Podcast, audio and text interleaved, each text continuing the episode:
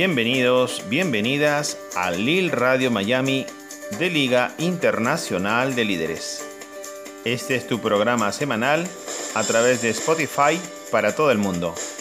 Liga Internacional de Líderes, misiones de vida para la evolución humana.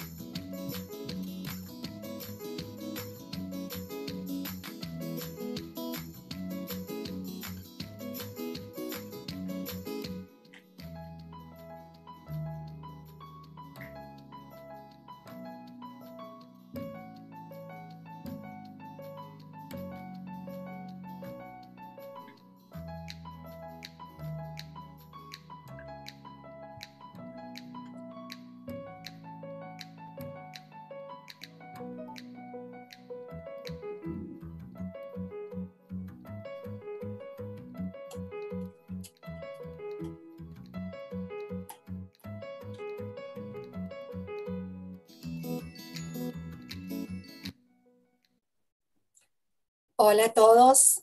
Hola a toda la comunidad mundial. Buenos días, buenas tardes, buenas noches. Bienvenidos al canal de la Liga Internacional de Líderes. ¿Sabe usted lo que es la Liga Internacional de Líderes? Somos un conjunto de personas que creemos sencillamente que vinimos a esta tierra para aprender a ser felices, para desarrollarnos, para crecer, que la vida no es solamente el tener, el sobrevivir, sino que la vida es ir un poquito más allá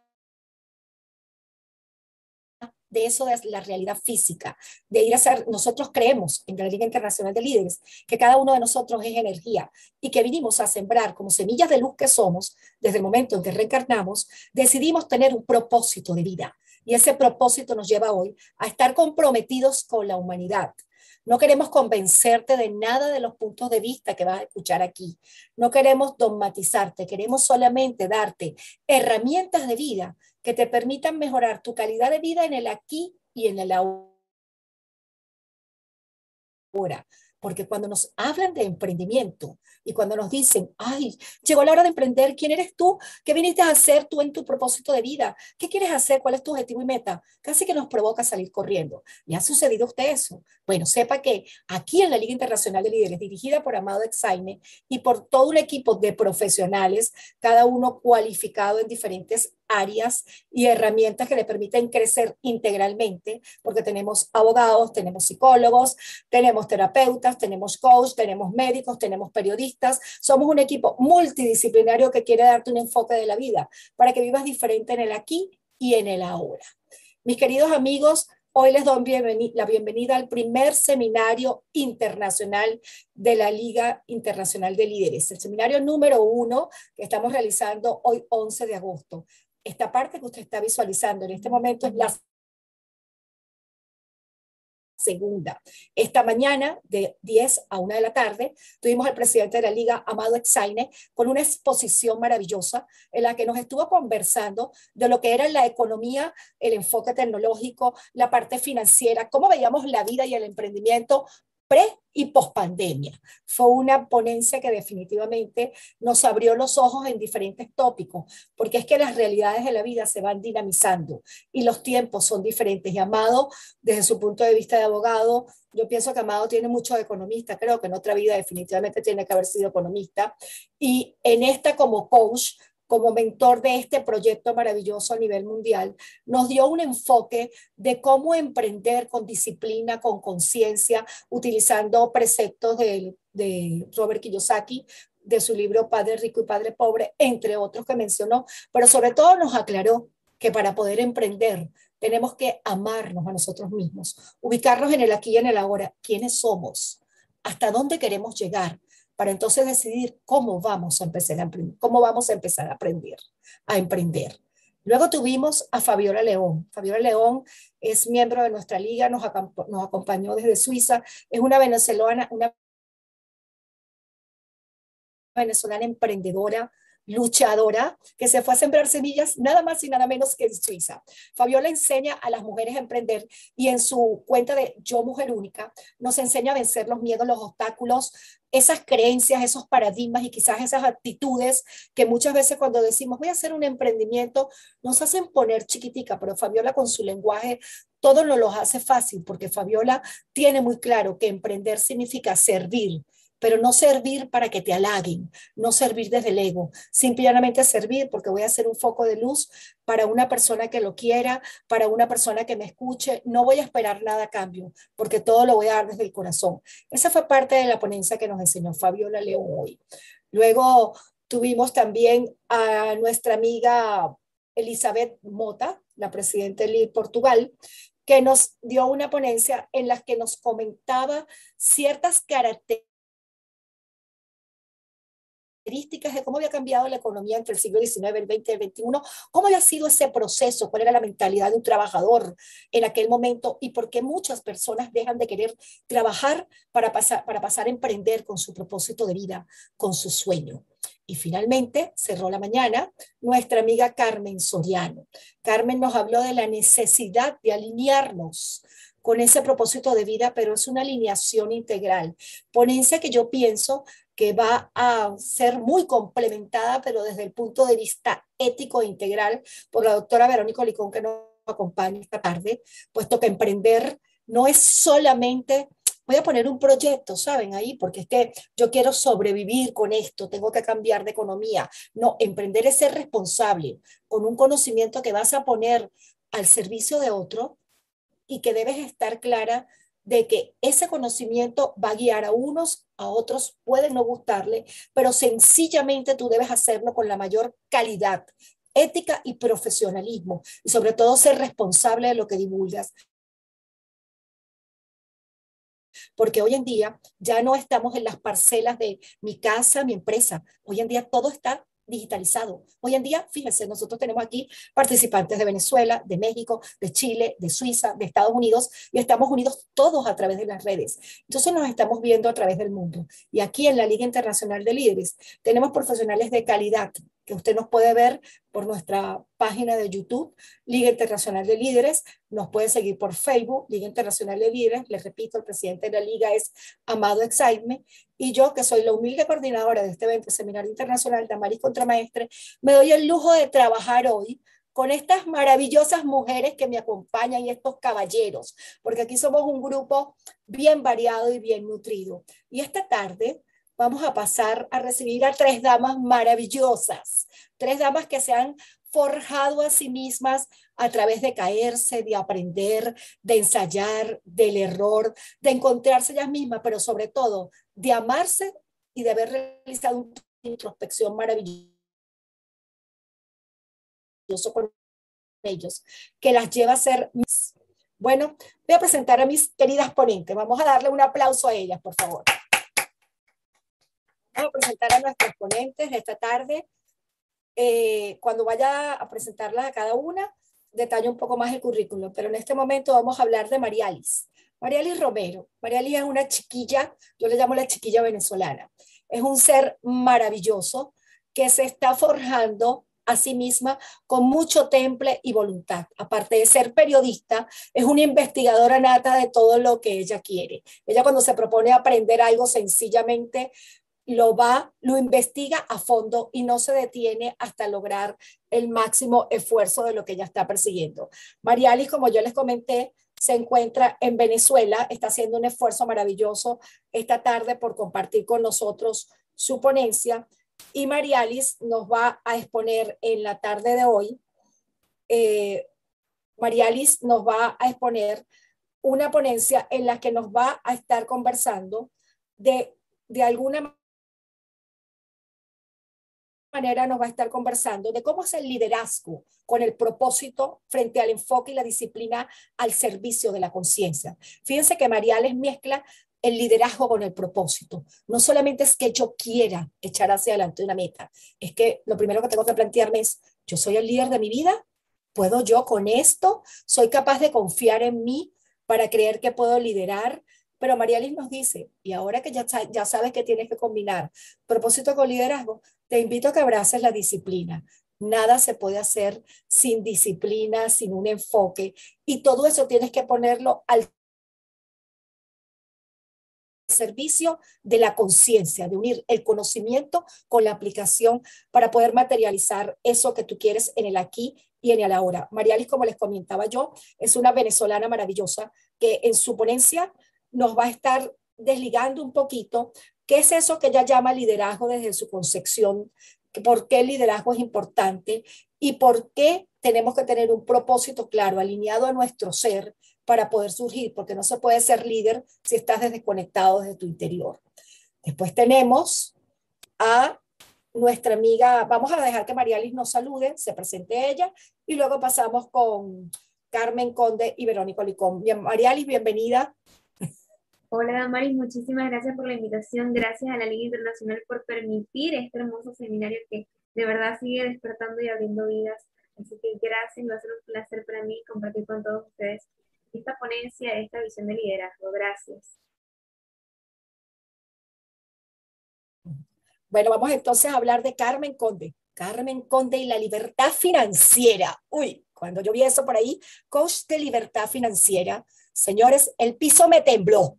Yo dije, ¿cómo iremos, cómo ir a hacer esto? ¿Cómo Carmen, que está aquí en España, como dice Verónica, hay que aplaudirla, vamos a aplaudirla de verdad, por enseñarnos lo que se llama libertad financiera. ¿Cómo Carmen nos va a enseñar a vivir en la libertad financiera? Porque eso si lo hubiéramos escuchado hace dos siglos diríamos imposible. No se puede, eso no existe. Tenemos que trabajar muchísimo para poder tener prosperidad y abundancia. Y resulta que Carmen con su sencillez nos va a explicar que el asunto no es trabajar, que el asunto es enfocarnos, tener creatividad, divertirnos al momento de crear y sobre todo nos va a enseñar que la música tiene un papel importante allí en eso de la creación. Carmen Conde es una española que estoy segura que ha transitado muchos caminos, muchas caídas y muchos tropiezos en su vida, pero que se ha ido formando a lo largo de los años como facilitadora y tutora financiera. Carmen es esa persona que en un momento te puede deslumbrar con todas sus ideas y te puede decir que ella nos va a enseñar cómo tenemos que aplicar la inteligencia financiera hablamos hablado de inteligencia emocional, hemos hablado de coeficiente intelectual, pero ahora se me va a presentar enfrente una señora que me dice, tienes que utilizar inteligencia financiera, esa que no te enseñaron ni en el cole ni en la universidad, como tampoco nos enseñaron autoestima, como tampoco nos nos enseñaron merecimiento. Así que Carmen hoy nos trae una ponencia que nos va a romper los esquemas a toditos, pero sobre todo ella nos dice que nosotros tenemos adentro un conjunto de herramientas y de vehículos que podemos poner a andar para lograr esta inteligencia financiera en el aquí y el ahora. Bienvenida Carmen al Seminario Internacional de la Liga Internacional de Líderes Emprendiendo con Conciencia. Muchísimas gracias, Damaris. Me hace muchísima ilusión saludaros a todos y bueno, como presentación, agradecidísima por todo lo que describes. ¿Qué decir? Tres palabras fundamentales para dejar un primer caramelito que después vamos a completar. Impossible is nothing. Podemos añadir my friend. o sea, imposible es nada, mi amigo. Exactamente, nada es imposible. Nada es imposible. Besos a todos. Muchísimas gracias por darme la oportunidad de estar aquí y por la altísima calidad de este seminario. Gracias, Carmen. Y ahora vamos a conversar con desde México, madrugando, señores, porque en México, en España son las 15 y 14. Y en México, ¿qué hora es, doctora Verónica? Verónica, las 8, las 8 de la mañana. O sea, tenemos a Verónica madrugando en este momento. Verónica Licón es bueno, primero que todo es una mujer maravillosa, grande, que se ha forjado a sí misma creciendo, luchando por sus ideales. Sobre todo Verónica vive en un país que es México, donde muchas veces quizás como en otros países puede, puede predominar ciertas ideas, donde las mujeres pueden ser separadas un poquito de ciertas cosas. Sin embargo, Verónica, aparte de ser una mujer maravillosa, una escritora única, es psicóloga, sexóloga y coach maestra en sexualidad y equidad del género. Equidad del género en México. Eso es admirable, Verónica, lo que tú haces. ¿Ok? Psicoterapeuta sexual. Tiene el Premio Nacional, Nacional de la Mujer en el 2019, otorgado por la ONU. Y es autora del libro Mujer sexualmente reprimida.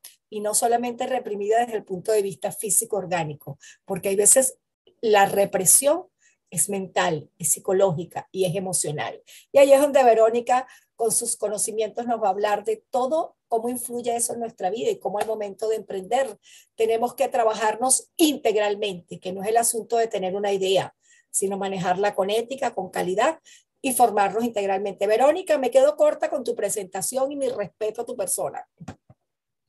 Ay, buenos días, pues yo encantada. Buenos días acá, noches allá, sí, tardes en otros lugares. Muchas gracias, estoy encantada de estar aquí con mis compañeras, sí, y poder presentar pues estos temas, ¿no? Que bueno, yo fascinada desde acá, sí, medio desmañanada, como decimos en México, pero no por eso, feliz y contenta de pues estar aquí con ustedes. Muchas gracias, Adamaris, y gracias también a la Liga Internacional de Líderes por esta oportunidad. Bueno, me voy a permitir compartir pantalla un momentito. Okay. Recuerden amigos que en este momento ustedes están, las personas que se nos están uniendo en este momento por YouTube, está, usted está escuchando en este instante la segunda parte del seminario de la Liga Internacional de Líderes que corresponde al horario de 15 a 18 horas. Este seminario, como lo dijimos esta mañana, se está entregando el día de hoy, 11 de agosto, por el canal YouTube en tres eventos en tres horarios diferentes, con tres ponentes diferentes en cada grupo. El primer horario fue de, de 10 a 1 de la tarde, allí participaron cuatro ponentes, el segundo horario es el que usted está observando ahorita, donde está participando María Liz Romero, Verónica Olicón y Carmen Conde. Y el tercer horario, que será esta noche, presidido por Coravid Belantria, presidente LIL de los Estados Unidos, donde estarán participando ponentes como Antonio González, Coravid Belandria, Alexandro Tobar y mi persona, Ana Damaris Contramaestri. Por supuesto, esta noche el presidente de la Liga, Amado Exaine, estará con nosotros para el cierre del evento.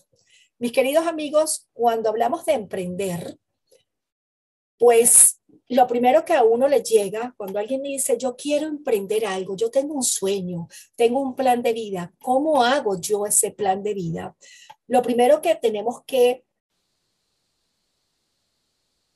comprender es que no podemos vernos y tener la visión de nosotros mismos como en un pasado, con nuestros errores, con nuestros aciertos, con lo que no sabemos o con lo, quizás no, con lo que quizás nos está costando. Cuando hablamos de emprender, lo primero que tenemos que hacer es reaprender una visión sobre nosotros, es decir, agarrar todos esos juicios, esa maleza mental, esa loquita de la casa que hay veces te salta cuando tú dices, yo voy a hacer tal cosa y sale una voz por allá atrás y te dice, ¿qué vas a poder tú hacer eso? ¿En qué momento? ¿Cómo se te ocurre? Tú no estás preparada, no tienes el dinero, no tienes el lugar físico, te falta un local. Y cuando uno oye eso, dice, yo como que iba a vender. Mejor me quedo como estoy. Y resulta que te voy a dar la tremenda noticia de que sepas que emprender es reaprender a verte de otra manera. ¿Por qué? Porque en el momento en que tú decides verte de otra manera, como un ser completo, perfecto y entero, que tiene sus errores, que tiene sus aciertos, que tiene momentos de alegría, momentos de tristeza, pero que definitivamente quiere vivir en el aquí y en el ahora para dar lo mejor de sí mismo. Inmediatamente, cuando tú decides verte así, empiezas a ejecutarte en un plano de perfección divina, porque escúchame muy bien, tú eres hija de Dios, hecha a su imagen y semejanza.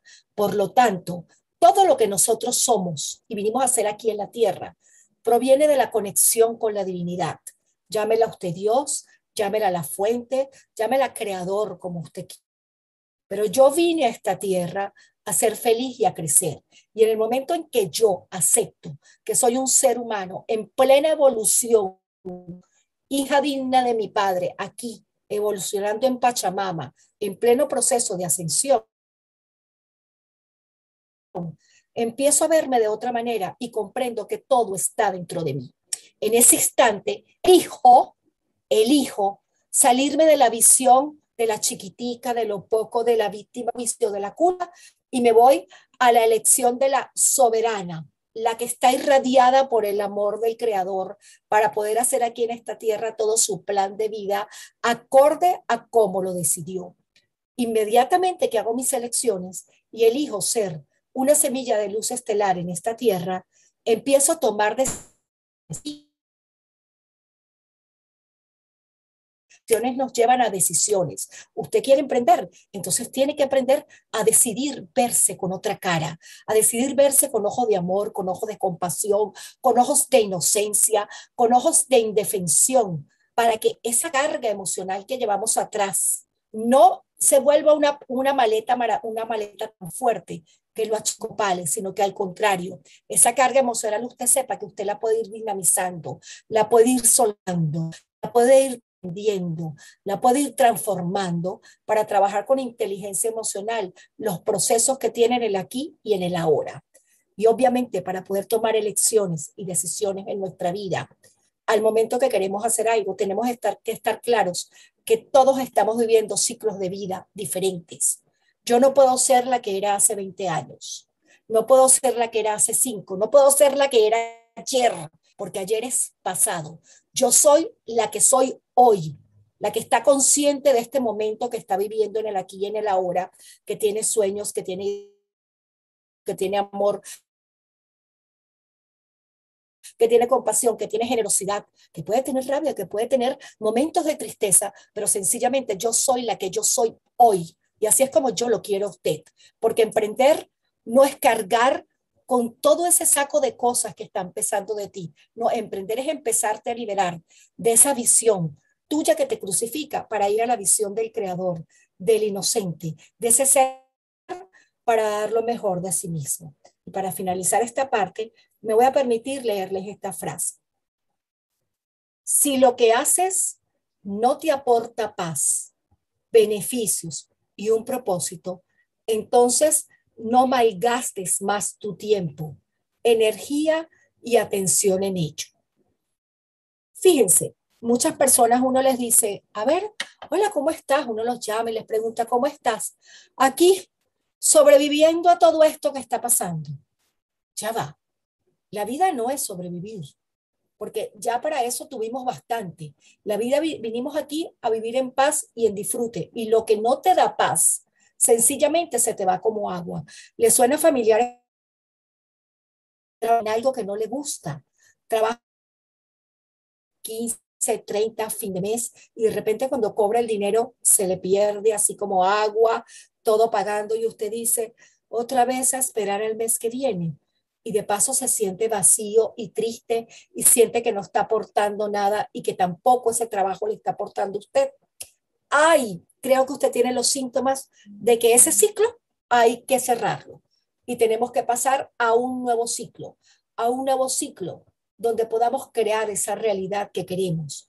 Que hay circunstancias de la vida que nos mantienen en una nómina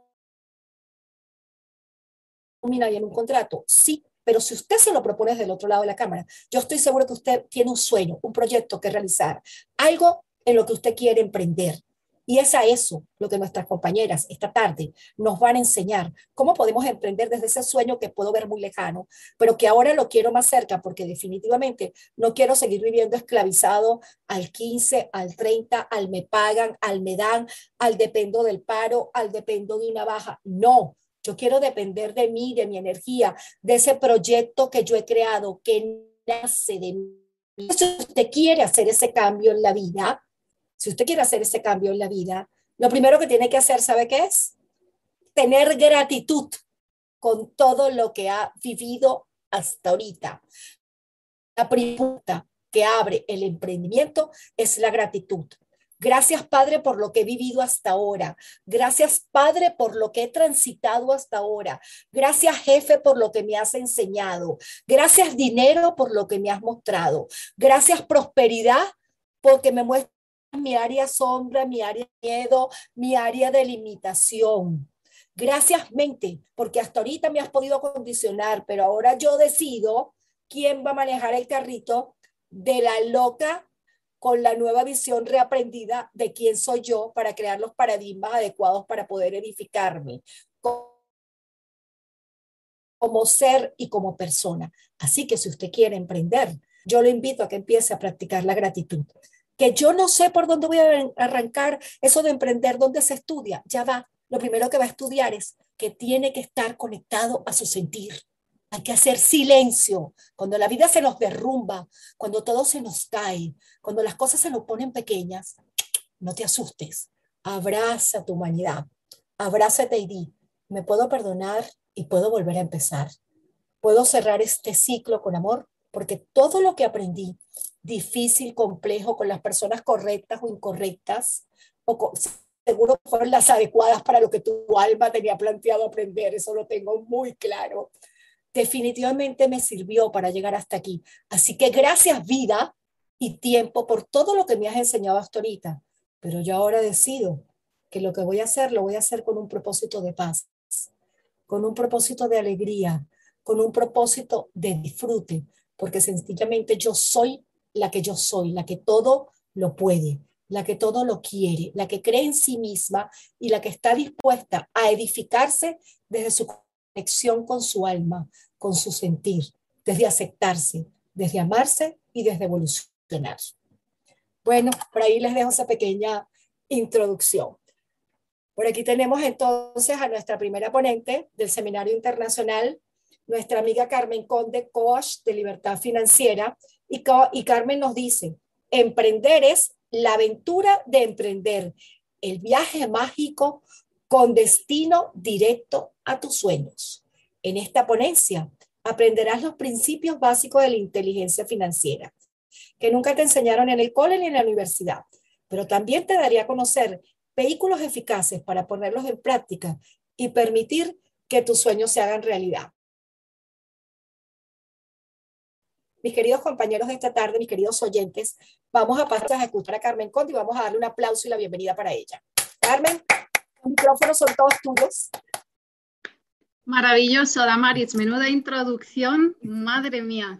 Impresionante. Muchísimas, muchísimas gracias. Inspirador y, bueno, tremendo. Qué altísima calidad de, introducción.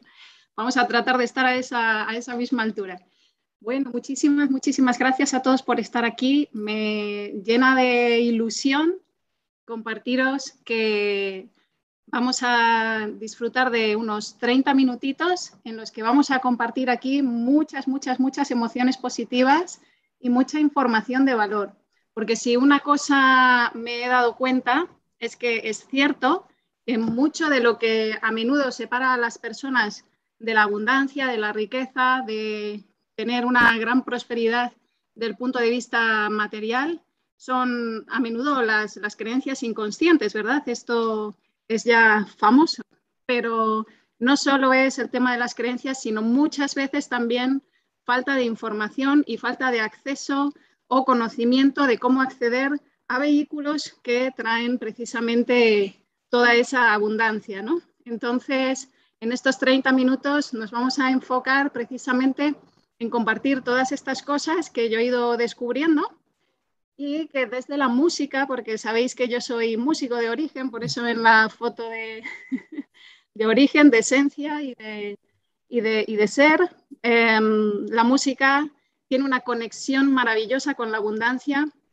De hecho, la música es la expresión más abstracta que existe de la abundancia realmente. La música conecta todas las dimensiones, la música tiene infinidad de combinaciones infinidad de emociones con todas sus gradaciones expresadas, infinidad de dinámicas, infinidad de todo. Se podría decir que la música es prácticamente sinónimo de infinitas posibilidades, ¿sí? Y entonces es por eso que voy a comenzar la ponencia compartiendo una música maravillosa que trata precisamente sobre uno de los tabús más grandes, que es ese de el dinero, ¿verdad? Estoy compartiendo pantalla, creo que se ve aquí esta maravillosa portada de los Beatles. Vamos a darle también a compartir sonido y vamos a escuchar este maravilloso mega hit, uno de los grandes éxitos del rock, para tirar abajo un poco ese tabú, ¿de acuerdo? Vamos a escucharles cómo hablan del dinero sin ninguna clase de vergüenza.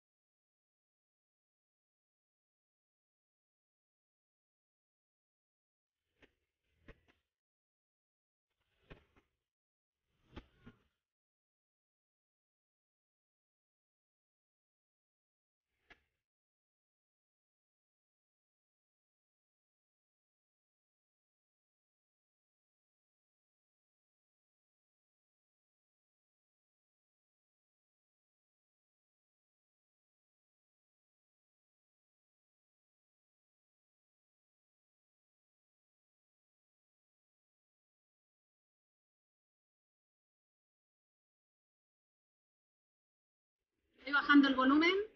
Para iros comentando un poquito para quien no entienda directamente que aquí lo que nos dicen los Beatles es, bueno, que en la vida puede haber muchas cosas importantes, pero el dinero no lo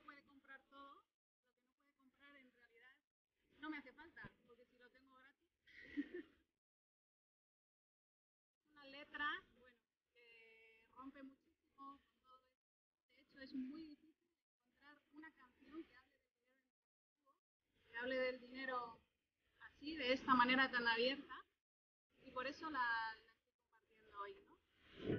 Voy a comentaros un poquito más sobre la letra de esta canción, que dice, las mejores cosas de la vida son gratis, pero se las puedes dar a los pájaros o a los árboles, porque ellos viven de gratis, ¿no? a mí, dame dinero. Eso es lo que quiero, ¿sí? Tu amor me causa mucha emoción, pero no me paga las facturas. A mí, dame dinero, que eso es lo que quiero. Es verdad que el dinero no lo compra todo, pero lo que no compra, a mí no me hace falta. ¿Sí? Por favor, a mí dame dinero, porque eso es lo que quiero, ¿sí? Entonces, con esta introducción musical de los más grandes, los Beatles, vamos a comenzar esta ponencia que trata sobre inteligencia financiera. Sí, muchas veces, bueno, se identifica como si hubiera una, una especie de lucha de, de, valores, ¿no? Entre decidir qué es mejor, el dinero o la salud, qué es mejor, el dinero o el amor. Bueno, pues uno de los más grandes, Tijar Becker, nos enseña en sus seminarios que es preguntarse eso es como decir, ¿qué es más importante, un brazo o una pierna? Jolín, los dos lo son. ¿Por qué vamos a tener que elegir entre una cosa u otra, verdad?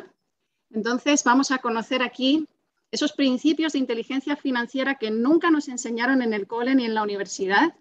En primer lugar, os voy a introducir un poquito quién soy yo y por qué puedo hablar sobre este tema enseñando a otras personas. Pues he tenido la inmensa suerte de formarme con algunos de los más grandes mentores a nivel internacional, de los primeros en habla hispana, que precisamente son grandes maestros de todas estas temáticas, como Robert Kiyosaki, Lain García Calvo, Miguel Ruiz Gil, Sergio Cánovas y muchos otros que la verdad soy muy poco cuidadosa y no guardo las fotos. Lo que sucede siempre es lo mejor que podría suceder. Esto es uno de los principios que he aprendido con estos grandes mentores y también, por supuesto, a través de mi propia experiencia personal. Pero, ¿qué dice el gran refrán? A Dios rogando y con el mazo dando. Quiere decir que no todo lo que sucede es lo mejor que podría suceder, depende de tu actitud. Si tienes claros tus sueños y mantienes viva tu fe manifestada a través de tu acción constante, porque la acción es la que realmente manifiesta nuestra fe, porque tú puedes tener fe en algo, pero si no accionas hacia ello, quiere decir que en realidad no tienes confianza de que vaya a suceder y no estás apostando para ir a ese resultado. Pero si tienes claros tus sueños y mantienes viva tu fe manifestada a través de tu acción constante, ahí está el pepito grillo, entonces todo lo que sucede conspira a tu favor. Incluso si se te cae tu último penique y se va rodando hasta ese rinconcillo detrás del piano en el que no lo puedes alcanzar. ¿Por qué digo esto? Pues digo esto porque eso es lo que le sucedió a Beethoven. Beethoven un día estaba en su casa componiendo, haciendo sus cosas y de pronto tenía ganas de ir a tomar un café, le quedaba un último penique y cuando lo fue a sacar, lástima, se le cayó, rodó y se fue a, ese último rincón detrás del piano en el que no podía alcanzarlo. ¿Y qué fue lo que hizo?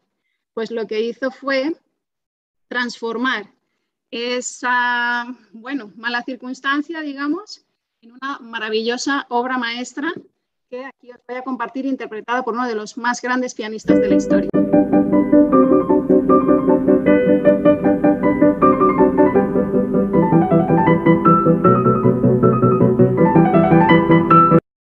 Quiero enseñaros aquí un poquito la grandeza de la música al transmitir las cosas. Esto es lo que se llama música programática, es cuando la música está inspirada en un hecho o en un poema o en un cuadro o en cualquier estímulo completamente extramusical y lo convierte en música y esa música contiene en sí misma, incluso en la grafía, eso que está representando, eso que está queriendo transmitir. Aquí si nos damos cuenta, si veis estas notitas de aquí arriba con las que empieza la partitura, tan, tac, tac, tac, tac, tam, es como si fuera directamente el caer de la moneda y cómo rebota por el suelo hasta que se va rodando. Es un rondó porque era la música, el rondó viene de esa música de corro en donde hay un estribillo que se repite siempre, pues el estribillo para Beethoven en esta pieza es precisamente ese momento en el que la moneda cae y sale rodando. Se le quedó grabado en lo más profundo la imagen, por Dios, mi penique. y entonces es por eso que se repite varias veces precisamente ese motivo temático musical con el que inicia la pieza.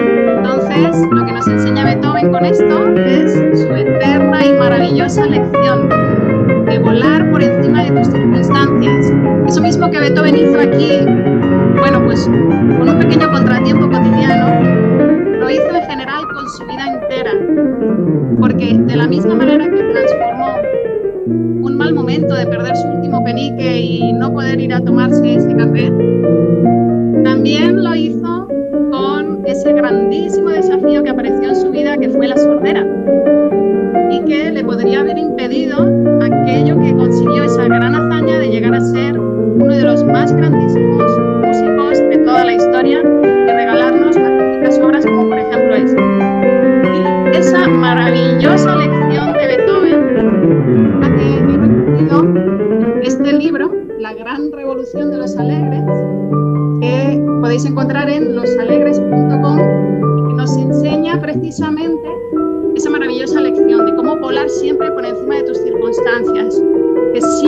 que sucede algo, en el fondo es lo mejor que podría suceder, siempre y cuando tú sepas interpretarlo de la manera más constructiva y positiva para ti.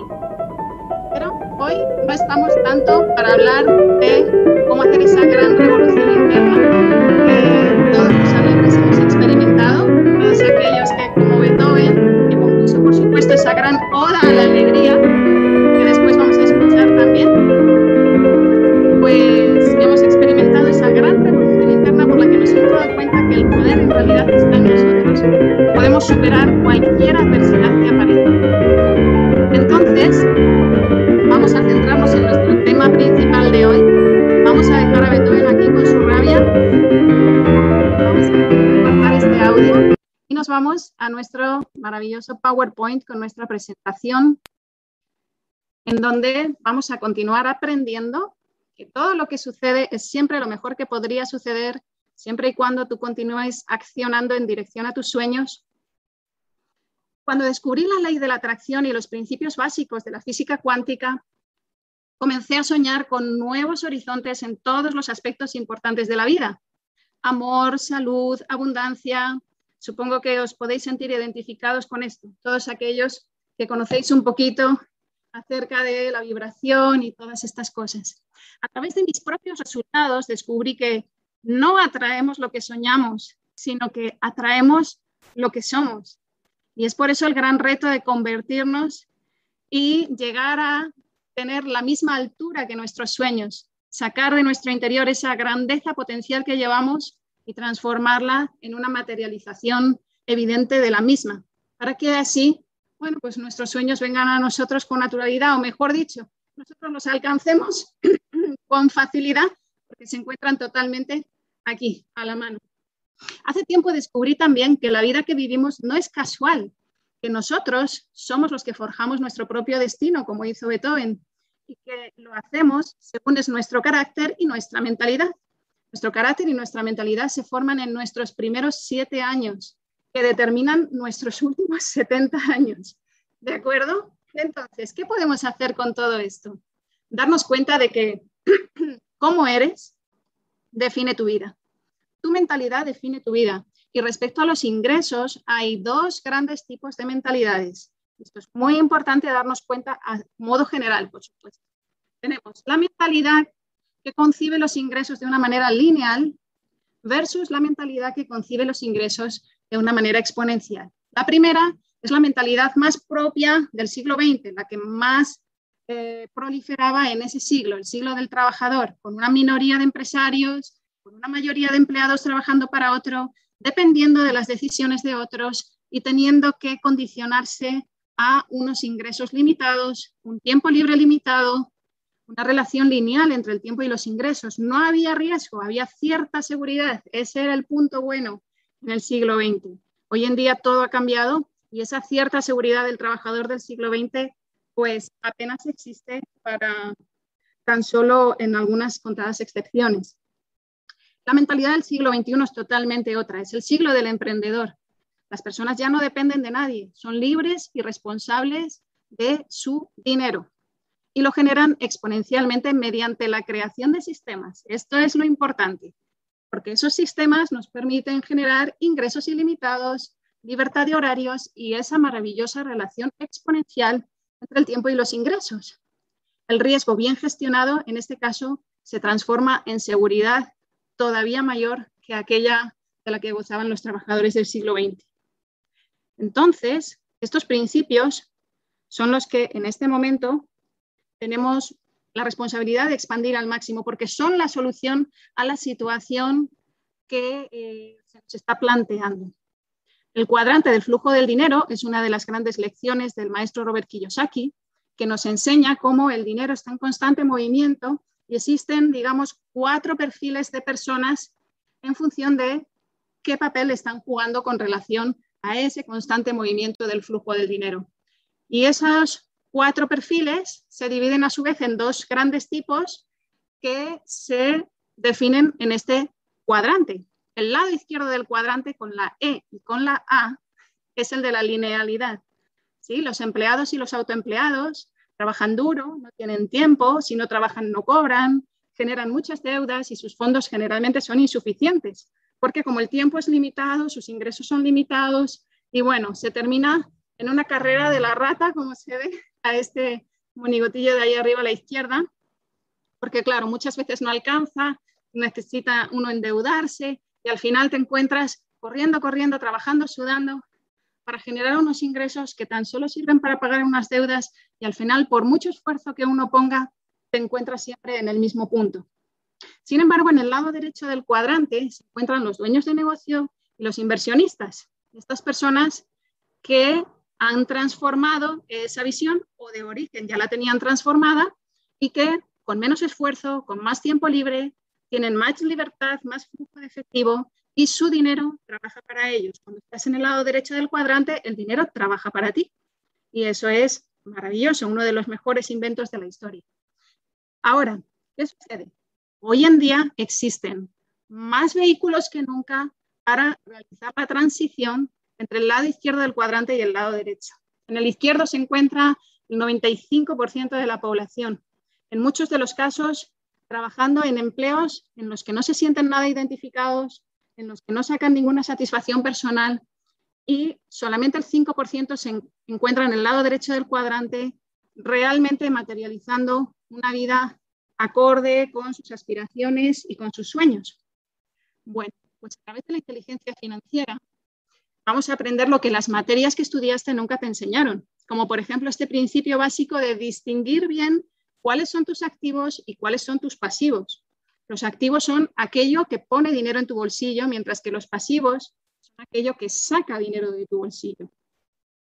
La lección más inteligente que vamos a aprender hoy aquí, la más importante y la más eficaz, es la de que hoy en día, de manera muy sencilla y al alcance de todos, tenemos la posibilidad de transformar muchos de nuestros pasivos en activos y revertir por completo la situación de todos aquellos que se encuentran viviendo, bueno, pues en esa carrera de la rata que nunca termina y que no te lleva a ningún progreso. ¿Cómo salir de la famosa carrera de la rata? ¿Cómo pasar de la linealidad a la exponencialidad? Pues esta es la fórmula maestra que nos enseña Tijar Becker, las seis jarras de la gestión del dinero, que nos hacen romper por completo con esa dinámica, esa inercia tan dañina que incluso es mala para la salud cuando muchas veces se nos plantea ese dilema de ¿qué es más importante, la salud o el dinero? Porque el dinero no compra la salud, sí, pero muchas veces también la inquietud financiera genera un estado de nerviosismo que no afecta nada bien a la salud y viceversa. La calma financiera genera una sensación de calma, tranquilidad y paz interior, armonía, que potencia también muchísimo incluso al sistema inmunológico. Con lo cual, ¿cómo vamos a salir de esta carrera? ¿Cómo se puede?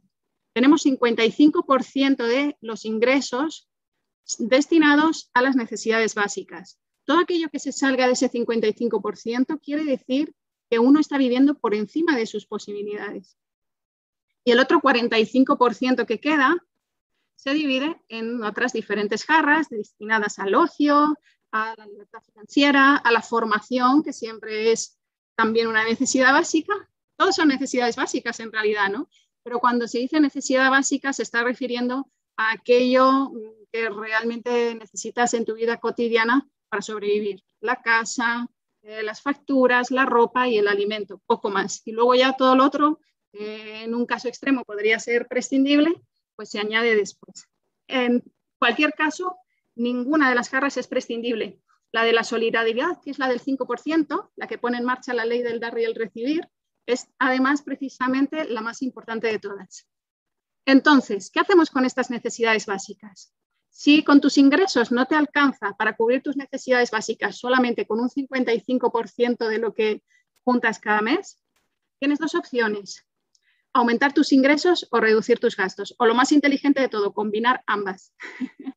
¿De acuerdo? ¿Qué tenemos? Que nos dice aquí Warren Buffett. Un magnífico consejo si quieres comprarte algo, pero no puedes comprarlo dos veces, significa que aún no te lo puedes permitir. Solamente poniendo en práctica esto, en las compras de cada día, en todas aquellas cosas que se te presentan, ay, me voy a comprar. Poniendo esto en práctica, ya estamos dando un salto impresionante en el cambio de la inercia financiera de nuestras vidas. El 10% destinado al ocio, al lujo y al estilo de vida es un gasto que se puede eliminar y que se puede convertir en un nuevo ingreso, gracias a los vehículos que tenemos hoy en día a nuestro alcance por el emprendimiento online y por plataformas digitales que permiten transformar este gasto en un ingreso. Y no solo en un ingreso, sino además en un ingreso pasivo que se consigue mediante la magia de la duplicación. Tenemos una hucha del 10% para la libertad financiera, y aquí es muy importante aprender sabiamente a poner tu dinero a trabajar en lugar de trabajar por dinero. ¿De acuerdo? Siempre con un altísimo control del riesgo que se aprende y la formación y crecimiento personal el ahorro a largo plazo, asesoramiento para sacar la mejor rentabilidad, para asegurar el futuro y también una nueva fuente de ingresos. Y por último, la solidaridad, ese punto importantísimo, que es el que pone en movimiento toda la energía de la abundancia y que aquí recomendamos especialmente dos grandes organizaciones que son Signo de Vida y Sonrisas de la Ley, que todo aquel que esté interesado en conocer más a fondo de qué manera ponen en marcha ese maravilloso mecanismo del, del, dar y el recibir, pues lo podremos hablar en una conversación personal. Y luego, importantísimo, las soluciones digitales, fuentes de ingreso pasivo que convierten a tu computadora en una máquina de hacer dinero, pero máquina de hacer dinero aportando valor a otras personas sin que por eso tengas que estar trabajando de la mañana a la noche, como son las páginas web, las páginas de aterrizaje, las tiendas online, academias online, marketing digital, copywriting, SEO, vídeos animados corporativos. Todas estas herramientas nos permiten poner en práctica la gran inteligencia financiera. Nos, nos permiten llevar a nuestra vida estos consejos de los grandes mentores del mundo de las finanzas que se pueden resumir en diversifica tus ingresos y no pongas todos tus huevos en la misma cesta. No pongas tu dinero en el negocio de otros siempre y cuando lo puedas poner en tu propio negocio. Apaláncate de tu capital humano para crear capital financiero. No plantes lechugas, planta manzanos, amplios campos de manzanos, porque ¿qué sucede con las lechugas? Que tú plantas una y recoges una. Pero cuando plantas un manzano, tú plantas un manzano, el manzano da lugar a muchas manzanas que a su vez tienen muchas semillas que dan lugar a nuevos manzanos y al final de un único esfuerzo da lugar a un amplio campo donde constantemente se está cosechando de manera cíclica, cada vez además con un resultado que se va multiplicando de manera exponencial. Mejor ganar el 1% del esfuerzo de 100 personas que el 100% de tu propio esfuerzo. Y no trabajes por dinero, haz que tu dinero trabaje para ti. Poniendo en marcha todos estos consejos, mi vida se ha transformado por completo. Yo me eduqué en un entorno en el que, bueno, la única manera de ganar dinero que se conocía era la lineal. Y como mi gran pasión siempre fue la música, pues la manera más sensata de ganarme la vida con ello, pues em, terminó resultando ser eh, dar clases por horas, ¿no? Y ahí hay una linealidad total, ya sea que lo hagas en una institución pública, como en una privada, como por tu cuenta, a través de estos grandes conocimientos de la libertad financiera que llegaron a mi vida en el momento que empecé a accionar con la ley de la atracción, se ha transformado por completo y si bien puedo vocacionalmente continuar desarrollando mi actividad como divulgadora de la música y en este caso de la interpretación al piano, pues bueno, se, puede enriquecer tremendamente con muchas otras fuentes de ingreso que funcionan de manera inteligente, que te dan una libertad mucho mayor te liberan de muchos condicionantes y te permiten pues, tomar decisiones de una manera mucho más acorde a tus sueños y a tus aspiraciones. Así que nos vamos a despedir con otra magnífica música que está completamente conectada con la alegría, que es la más grande obra compuesta en la historia o una de las más grandes, para no desmerecer a tantas inmensas maravillas que hay en el arte musical, afortunadamente, y que es la banda sonora de este libro, La Gran Revolución de los Alegres, que todo aquel que quiera profundizar en todo esto que hemos estado exponiendo aquí, puede adquirir en la página losalegres.com. En losalegres.com tenemos la gran revolución de los alegres y disculpadme que estoy aquí gestionando para poderos compartir. Fenomenal. Esta maravillosa obra maestra que es la más alta expresión de una de las emociones más grandes y más abundantes que, bueno, te transforma completamente la vida conseguir estar conectado a ella las 24 horas del día, que es ni más ni menos que la alegría. Todos los que somos alegres, gracias a este magnífico eh, esa magnífica conexión con esa elevadísima vibración que es la alegría, no estamos hablando de la felicidad, que es un concepto mucho más complejo. Alegría, simplemente. Esa, eh, como dice la letra de la Oda, mm, fulgurante chispa divina. Con esto nos despedimos.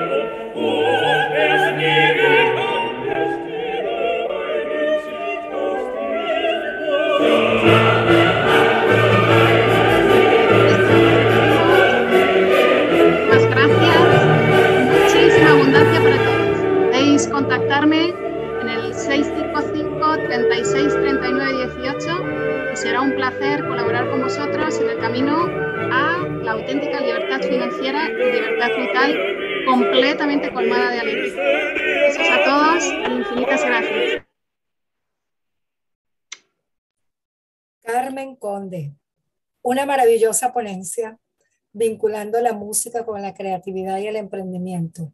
Una maravillosa ponencia que nos dice que para emprender no tenemos que volvernos muy serios, ni sentarnos, ni pensar que la cosa es tan difícil. Podemos hacerlo con la música, con la diversión. que estoy, que estoy en la cámara. ¿eh? Y desde el disfrute, Carmen, mi respeto a tu ponencia. Muchísimas, muchísimas gracias. Gracias a ti, Carmen, y gracias por ese tema tan dinámico que nos rompe los patrones de que la libertad financiera está muy lejos, está cerquita. Todos podemos llegar a ella si nos enfocamos, ponemos intención, atención, atención con acción y definitivamente a la disciplina. Yo pienso que la disciplina lo es todo. Impossible is nothing, my friend. Thank you very much.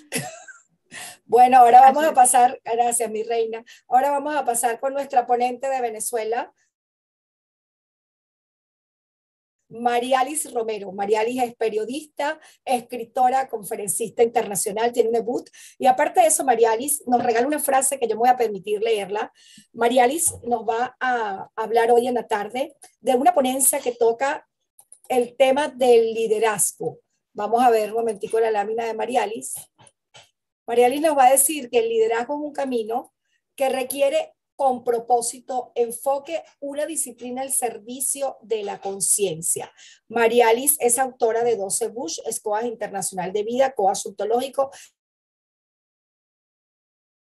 vive en Venezuela y siempre hace un esfuerzo maravilloso por estar con, nosotros en la Liga Internacional de Líderes. Marialis tiene una frase que yo me voy a permitir compartirla con ustedes que a mí me impacta mucho, donde nos dice, en la vida hay un propósito y el único capitán que tiene tu vida eres tú. Así que mis queridos amigos, vamos a darle un aplauso a Marialis, nuestra miembro LIL de Venezuela, y vamos a dejar para que comience esta exposición maravillosa en el día de hoy. Bienvenida, Marialis. Wow, Damaris, muchísimas gracias. Gracias por esa presentación tan bonita. Eh, nuevamente, gracias por la oportunidad toda la, la internacional de estar aquí el día de hoy. Y bueno, gracias por este espacio que puedo compartir con estas maravillosas mujeres. Qué espectacular eh, la ponencia de nuestra querida Carmen. Wow, maravilloso. Y vamos a ver cómo la conectamos con este tema también, porque para mí todo está relacionado y en conexión. Así que gracias nuevamente y comenzamos con, con la ponencia de esto de lo que va a ser el tema del liderazgo. Porque eh, si algo está bastante hablado es el tema de que hay que liderar, hay que crear grupos, hay que saber cómo se va a llevar todo esto más dentro de una organización. Y en el tema de este seminario, que es el, el tema de emprender, se va muchísimo de las manos cuando toca ser uno el mismo líder y darse a uno mismo esa necesidad de qué voy a hacer con mi vida. Además de lo que quiero hacer, qué herramientas necesito y hacia dónde voy a enfocar mi liderazgo en base a mis metas y sueños. Entonces comenzamos el día de hoy. Voy a compartir pantalla con todos ustedes. Nuevamente agradecida eh, por esta oportunidad.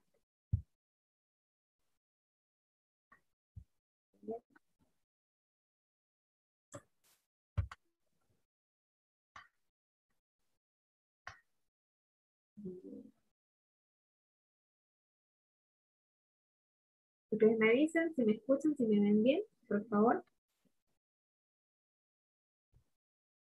Perfectamente, María te escuchamos. Y se ve muy bien. Excelente. Bueno, el tema es este, ¿no?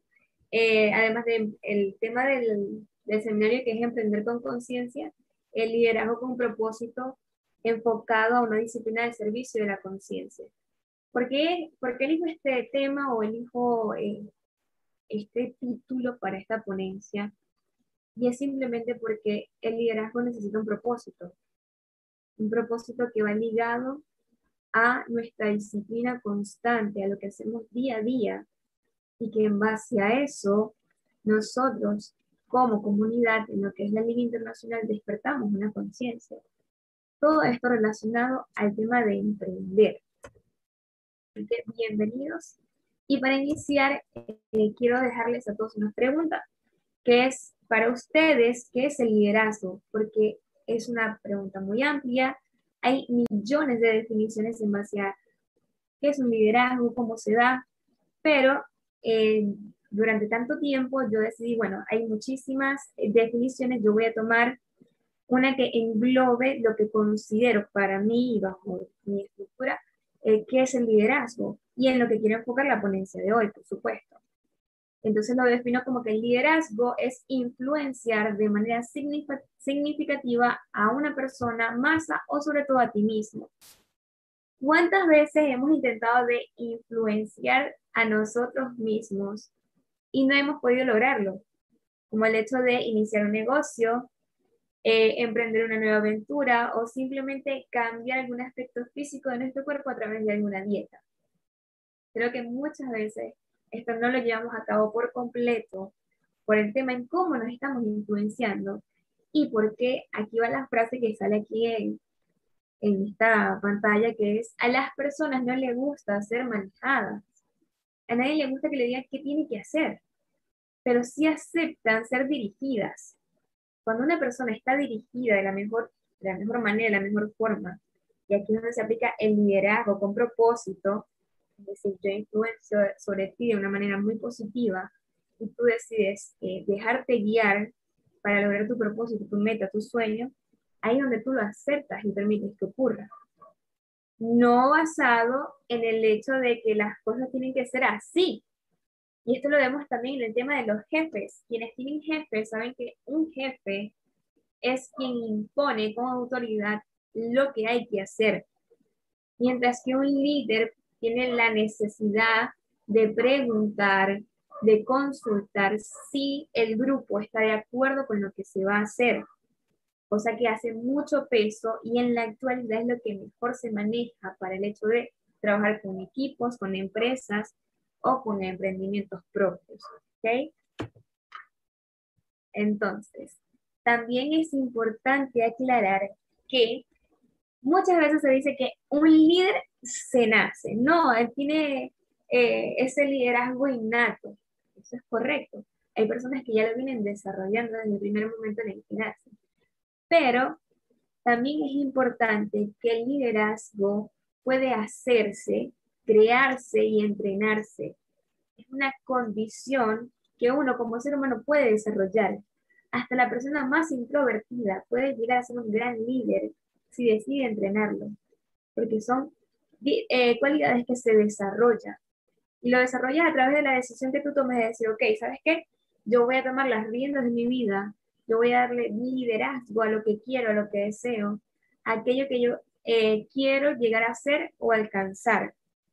Entonces, esa primera decisión en base a, lo que tú quieres para ti, con la disciplina adecuada, que la, que la disciplina es hacer aquello que realmente necesito para avanzar y que lo tomo de la mejor manera y si lo uno con mi propósito va muchísimo mejor porque voy a darme cuenta de que siendo consciente avanzo más rápido en mi camino, en mi tiempo y en mi escala. Eso sí, sin compararnos con nadie, porque hay buenos líderes y hay líderes que no son tan buenos, porque cada uno va variando según su criterio y su creencia. Y muchas veces las personas quieren eh, medir su emprendimiento, medir su empresa con varas de otros. Y esto hace que nosotros no podamos avanzar correctamente, porque no es lo que la otra persona está haciendo, es lo que tú comienzas a hacer. ¿Okay? Y aquí voy con, las, con los millennials que nos pueden estar viendo, con toda la gente joven. Ahorita hay un tema bastante en tendencia que es el ser influencer. Y los influencers ahorita son los que están eh, eh, mostrando lo que hay que hacer y lo que no hay que hacer, lo que está en la moda o lo que ya pasó.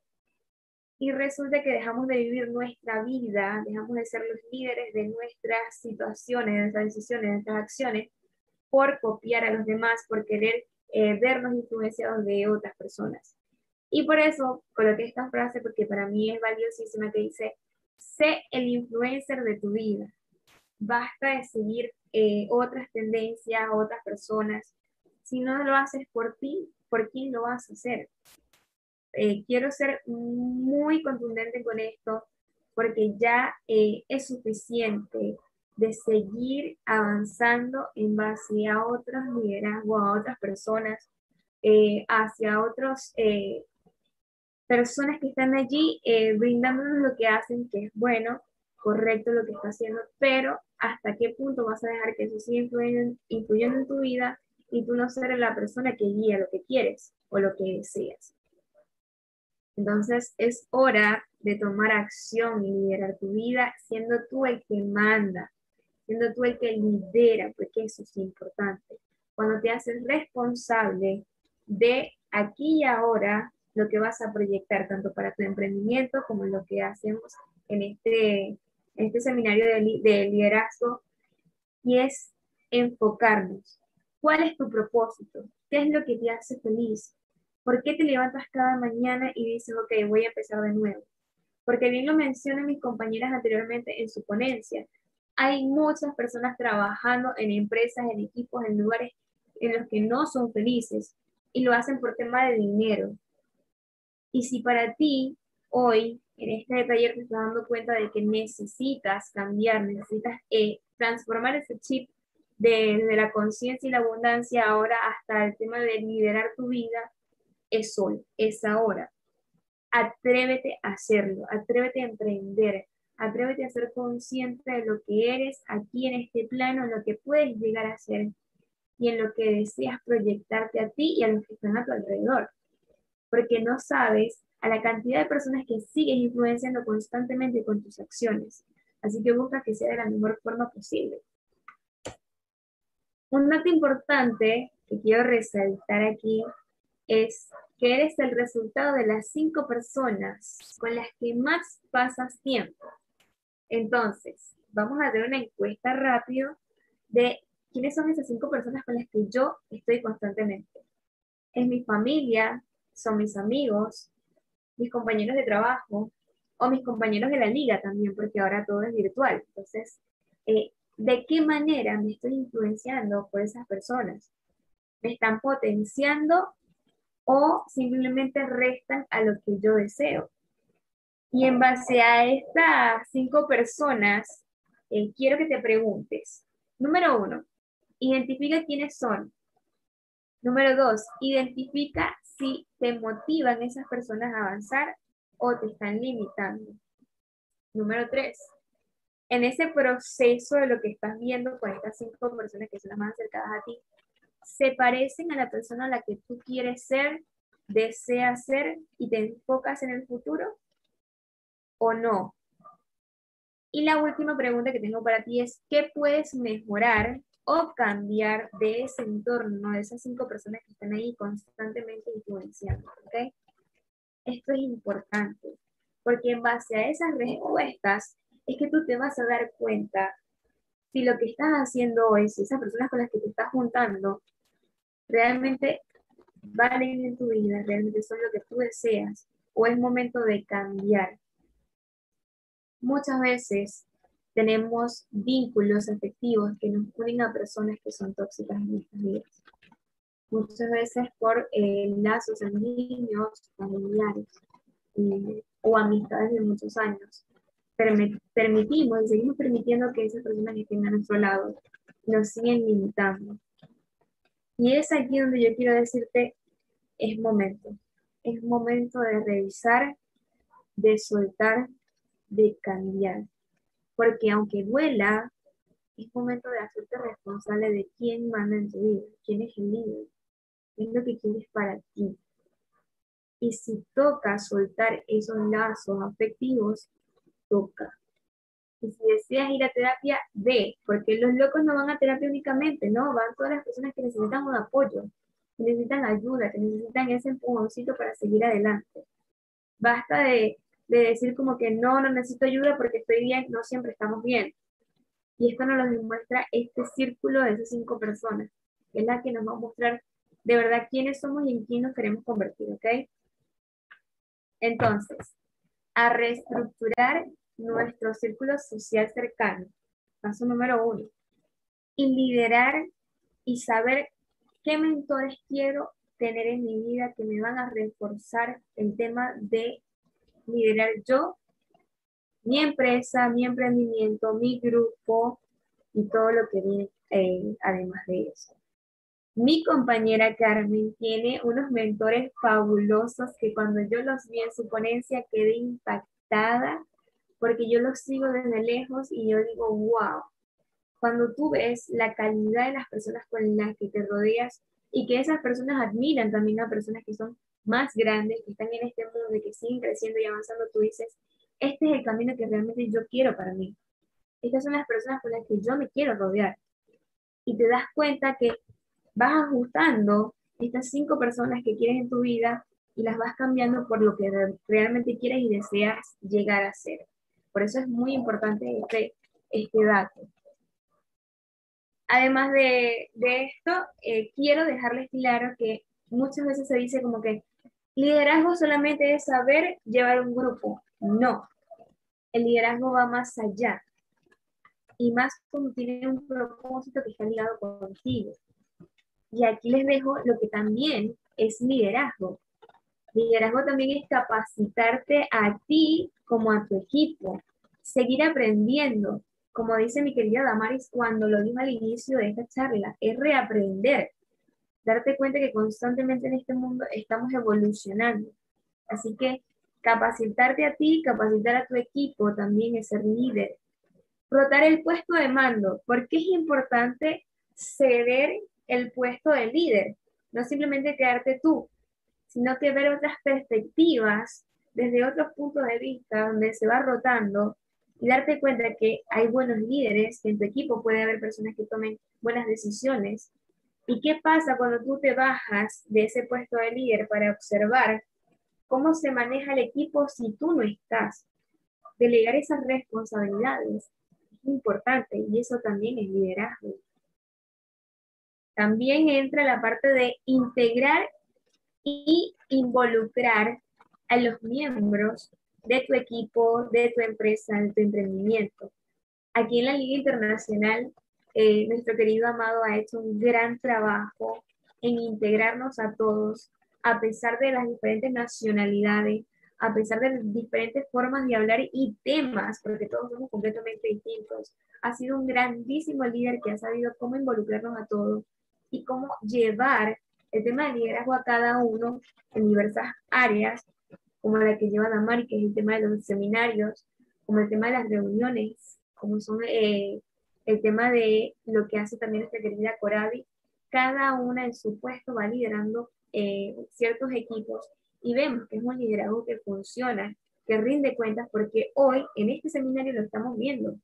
Se hace real, se materializa todo ese trabajo de liderazgo que viene diciendo con un propósito, que es el tema de evolucionar todos y también en la parte personal. Y para finalizar con el punto de, también es liderazgo conocer a tu equipo, darte la oportunidad de saber qué hace cada uno, a qué se dedica, cuál es su fortaleza, en qué puedes afincarte para que puedas seguir avanzando. Y obviamente conocerte a ti mismo. Un líder que no se conoce a sí mismo, no puede conocer a su empresa, a su compañía, a lo que es o a lo que hace. Un liderazgo efectivo tiene que ver con conocerte a ti mismo para conocer a las personas con las que estás trabajando y con las que te involucras. Para un liderazgo, para que un liderazgo tenga propósito, debe generar un impacto en la conciencia que conecte al individuo con la profundidad de su ser y lo motive a descubrir su esencia. Imagínate que tienes un jefe, un jefe que todo el día está gritando, que todo el día pide y da órdenes de lo que se tiene que hacer. Las personas simplemente van a cumplir con lo que se les exige. Mientras que un líder busca que cada una de las personas que esté en su equipo tenga un impacto positivo dentro de la misma comunidad, que los conecte con su propósito de vida, que los fomente a ser felices con lo que hacen y en lo que están trabajando. Eso hace que la persona descubra su esencia y descubra en sí mismo lo que realmente necesita aprender. Porque no es casualidad que ese grupo de personas se haya reunido, que les toque trabajar eh, ocho horas a la semana perdón, ocho horas al día, los siete días de la semana. Y tú dices, comparto tanto tiempo con estas personas y necesito saber cuál es mi propósito, qué tengo que cumplir aquí, qué papel estoy haciendo yo dentro de esta compañía, dentro de esta empresa, dentro de este movimiento. ¿Por qué? Porque ahí es donde tú te vas a dar cuenta de la nueva realidad, que es, todos estamos conectados para algo, todos estamos en función de algo. Y lo más importante es que tu propósito está relacionado con ellos para que tú puedas evolucionar. Así tú odias a tu jefe, a tus compañeros, a todo lo que esté ocurriendo a tu alrededor.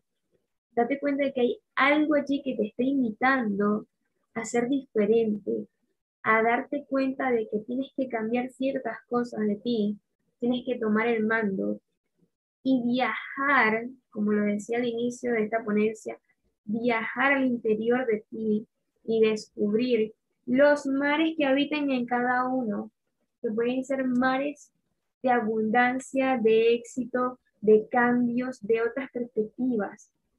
No solo te quedes con aquello que aprendiste, atrévete a aprender otras cosas más, porque este mundo es cambiante, constantemente está en evolución. Y si solo nos quedamos con lo que aprendimos y no permitimos abrir la puerta a otros tipos de conocimiento, de aventuras, no vamos a evolucionar. Y cuando nos toque partir de, esta vida, de este plano, que se nos pregunte, ¿fuiste feliz? ¿Aprendiste, conociste a otras personas? ¿Qué aprendiste de cada una de ellas? Y no sepas qué responder. Ahí es donde te das cuenta de que tu vida en este plano simplemente pasó y no fuiste la persona que de verdad en el fondo tú querías ser. Muchas personas se han arrepentido a lo largo de los años de lo que hicieron con su vida. Y todavía, cuando se dan cuenta y en el tiempo que les queda, deciden retomar y ser aquellos que lideran su vida. Por eso es que lo estoy comentando y lo sigo diciendo. Todo esto se conecta. El liderazgo no solamente llevar un grupo, no. Es lo que también tú vas a hacer con tu vida. Esa disciplina que vas a aplicar en levantarte todos los días por un motivo, por una razón de ser, porque vas a hacer y vas a dar algo más.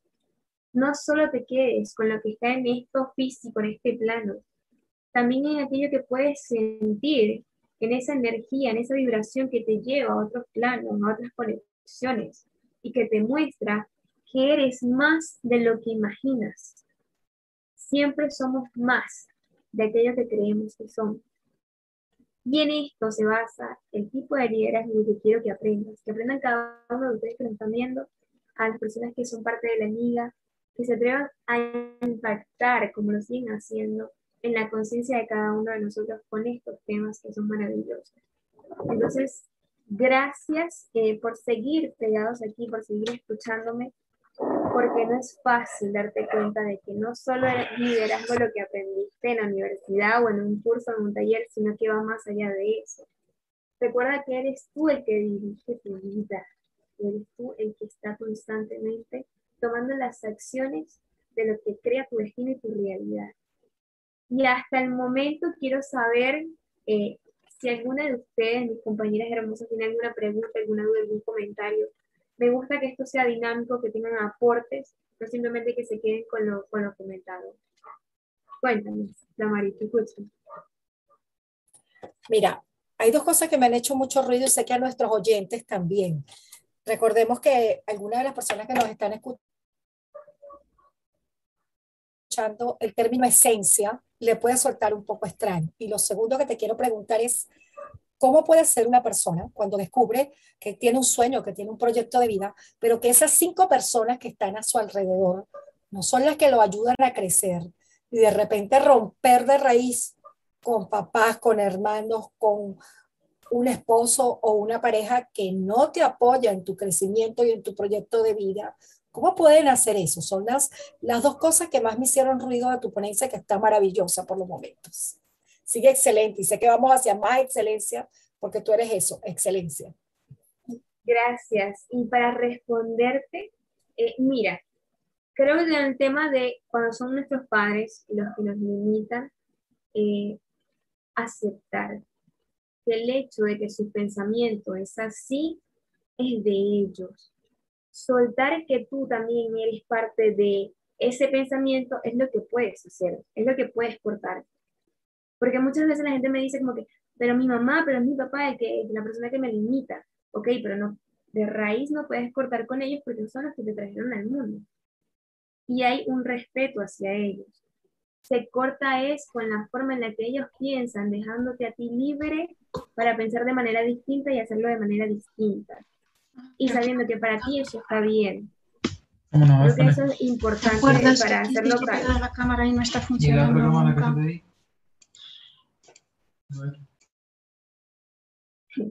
Listo. Entonces, eh, con el hecho de la esencia, y mira que eso es importante porque para mí cuando yo hablo de, de reconocer tu esencia, es cuando ese momento en el que tú eres libre eres feliz y tu alma lo siente y lo transmite y te dicen, wow, mire, yo, hoy tú estás como resplandeciendo, hoy como que tienes esa sonrisa distinta. Esas son señales de lo que te dice que estás brillando con tu esencia, que es eso que está allí en tu alma, que, que se ve, que es obvio, que se hace presente. Hay personas que simplemente escuchando una charla escuchando una palabra que les motiva, que les hace clic en su, en su esencia, en su ser, dicen, wow, me identifico con ello y vuelve en mí ese brillo. Y a eso es lo que hago, lo que hago referencia cuando me refiero a esta palabra. Que obviamente tiene millones de connotaciones para diferentes personas, religiones, culturas. Yo simplemente les brindo lo que es para mí y que lo puedan tomar de la mejor manera. María Alice, eh, mencionaste hace unos minutos la palabra respeto. Y es una palabra que muchas veces lo oigo en gente que va a emprender porque yo siempre he dicho que no faltamos el respeto a nadie cuando decimos, sabes, esto es lo que yo creo, esto es lo que yo pienso. Nosotros podemos aprender a ser asertivos y creo que un buen líder tiene que desarrollar asertividad. Yo creo en lo que yo siento, expreso lo que yo siento desde mi máximo respeto. Tú tienes tu postura, yo tengo la mía, pensamos diferente, pero no por eso somos enemigos, sencillamente tenemos diferentes ideas o concepciones con respecto a algo. Y creo que ahí entra el valor de la asertividad dentro del liderazgo, que es muy importante. Por supuesto, y que vale muchísimo porque hay, siempre hay líderes que tienen sus creencias, tienen su forma y su manera de ver eh, lo que se presenta, las circunstancias, situaciones o el grupo como tal. Y la manera más, como lo dice, asertiva es mantener ese respeto de cada persona de su manera de ser y cada idea que aporten, verla como algo valioso. Porque en el tema del liderazgo ocurre también esto, que las personas no se atreven a proponer dentro de un equipo, dentro de una sociedad, porque eh, el líder, o en este caso, o el jefe, dice, no, es que eso no es así, o no es, no, no es lo que queremos llevar a caso. No, ojo, como lo dijiste tú, todas las ideas son valiosas, todas aportan y todas, aunque no sea la más correcta para la situación que se debe tomar, siempre va a ser importante para la persona que la emitió. Y tener ese respeto hacia las personas, hacia el equipo, hacia el mismo líder, es importante, porque es lo que va a determinar si tu liderazgo tiene una resonancia con el equipo y el equipo se, se siente parte también de esto. Porque muchas veces el líder puede ser buenísimo, pero si las personas dentro del equipo no se sienten apoyadas, no se sienten con ese propósito que los vincula a todos para avanzar, no van a avanzar, se van a quedar allí estáticos. Entonces, es ver el liderazgo como algo más, es serio y también lo aplicamos constantemente en nuestra vida, más allá de lo que las personas eh, pueda ver o pueda leerse en un libro o en un video. También te vincula a ti lo que haces. ¿Alguna otra pregunta por ahí, mis compañeras?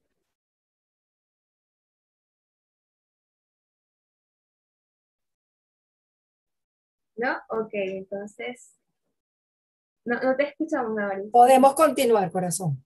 Ok, ya con esto vamos finalizando porque eh, creo que fui bastante clara al hecho de poner este punto en lo asertivo, en lo que realmente es mi contexto para ustedes, lo que les quiero dar, porque el liderazgo es amplio, muy amplio, pero aquí lo que quiero mostrarles es lo que va relacionado con el propósito de cada uno cómo llevarlo de la mejor manera a tu equipo, a tu emprendimiento en este, en este seminario que es Emprender con Conciencia. Estar conscientes de que cuando tú tomas esta posición, este rol de líder en tu vida, ves cómo, como lo decía mi querida Carmen. Hola mami, bendición, buenos días, ¿cómo vas? La ley de atracción, todo va conectándose de la mejor manera posible para que creas tu realidad y tus proyectos en base a eso. Así que Muchísimas gracias por este tiempo. espero que hayan tomado lo mejor de esta ponencia y que podamos seguir con, con nuestra siguiente compañera que también tiene una ponencia espectacular. Así que gracias a todos. Muchísimas gracias, María Alice, por tu ponencia. Una ponencia que definitivamente nos ratifica que no que el propósito de vida no está deligado de este cuerpo, de estos brazos, de esta cara, de la energía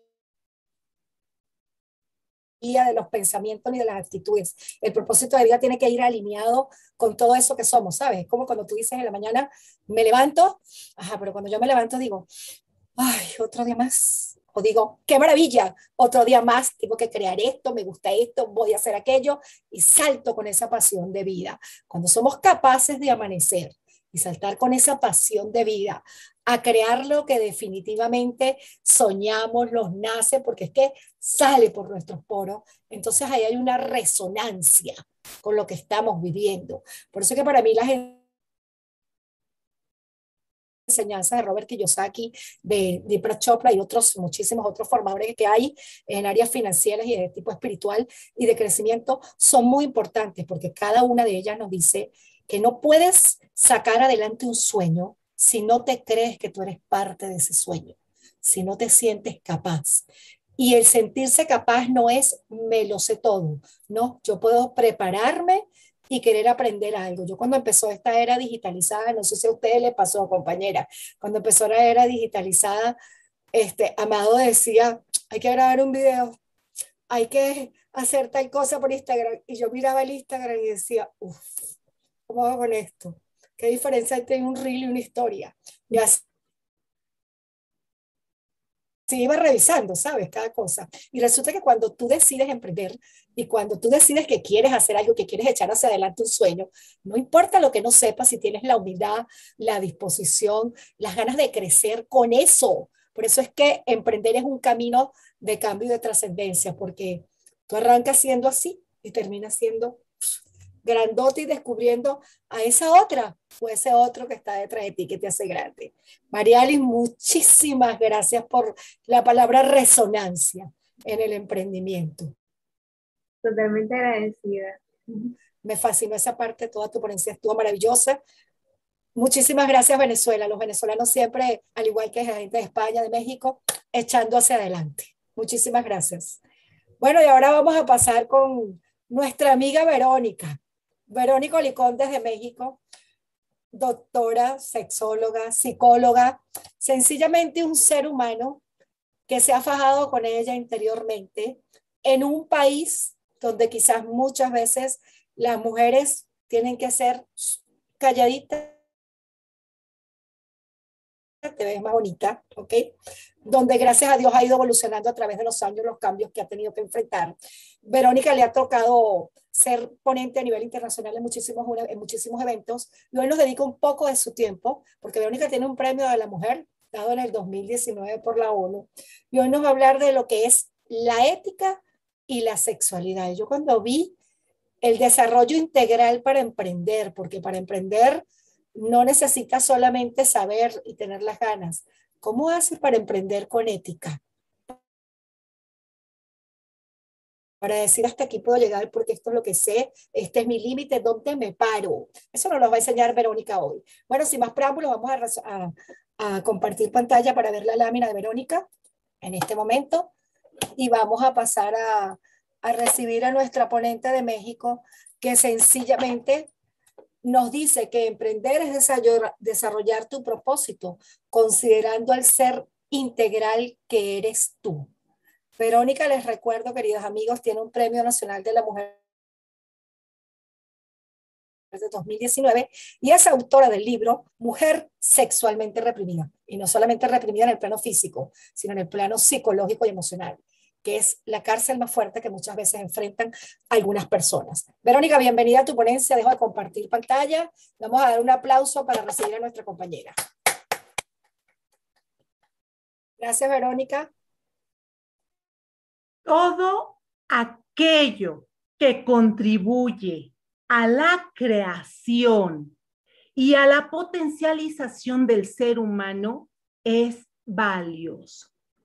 Todo aquello que contribuye a la creación y a la potencialización del ser humano es valioso y digno de ser vivido. Y bueno, pues muchas gracias, Damaris, muchas gracias a, a mis compañeras. De verdad, qué, qué honor estar aquí con ustedes hablando de estos temas y qué bueno, eh, voy a cerrar este bloque con esta eh, ponencia de ética y sexualidad después de haber escuchado lo que es la inteligencia financiera impresionante, ¿no? Estos grandes temas, incluso yo diría como tabús, ¿sí? Y que lo vinculo con lo que tiene que ver precisamente con la ética con la sexualidad y con el tema que estamos viendo, que es emprender con conciencia. Y no se diga el liderazgo, bueno, ahorita pues ya me dejan un paquetote de cómo, cómo ir cerrando esta, estas presentaciones. Y bueno, pues quiero quiero comenzar diciendo, porque además quiero compartirles algo. Cuando yo estaba con, cuando me, eh, la liga me invitó sobre, eh, para participar en este congreso, yo decía, bueno, ¿qué quiero dar? Porque, bueno, ya lo decía Damari, soy sexóloga, psicóloga y coach, y desde estas tres maneras, pues, de, de trabajar en el mundo, de compartir en el mundo, pues, ¿cómo podía ligarlo? Sobre todo porque sé que estoy compartiendo con grandes líderes de todo el mundo, lo cual es, pues, ya en sí mismo un gran, un gran compromiso.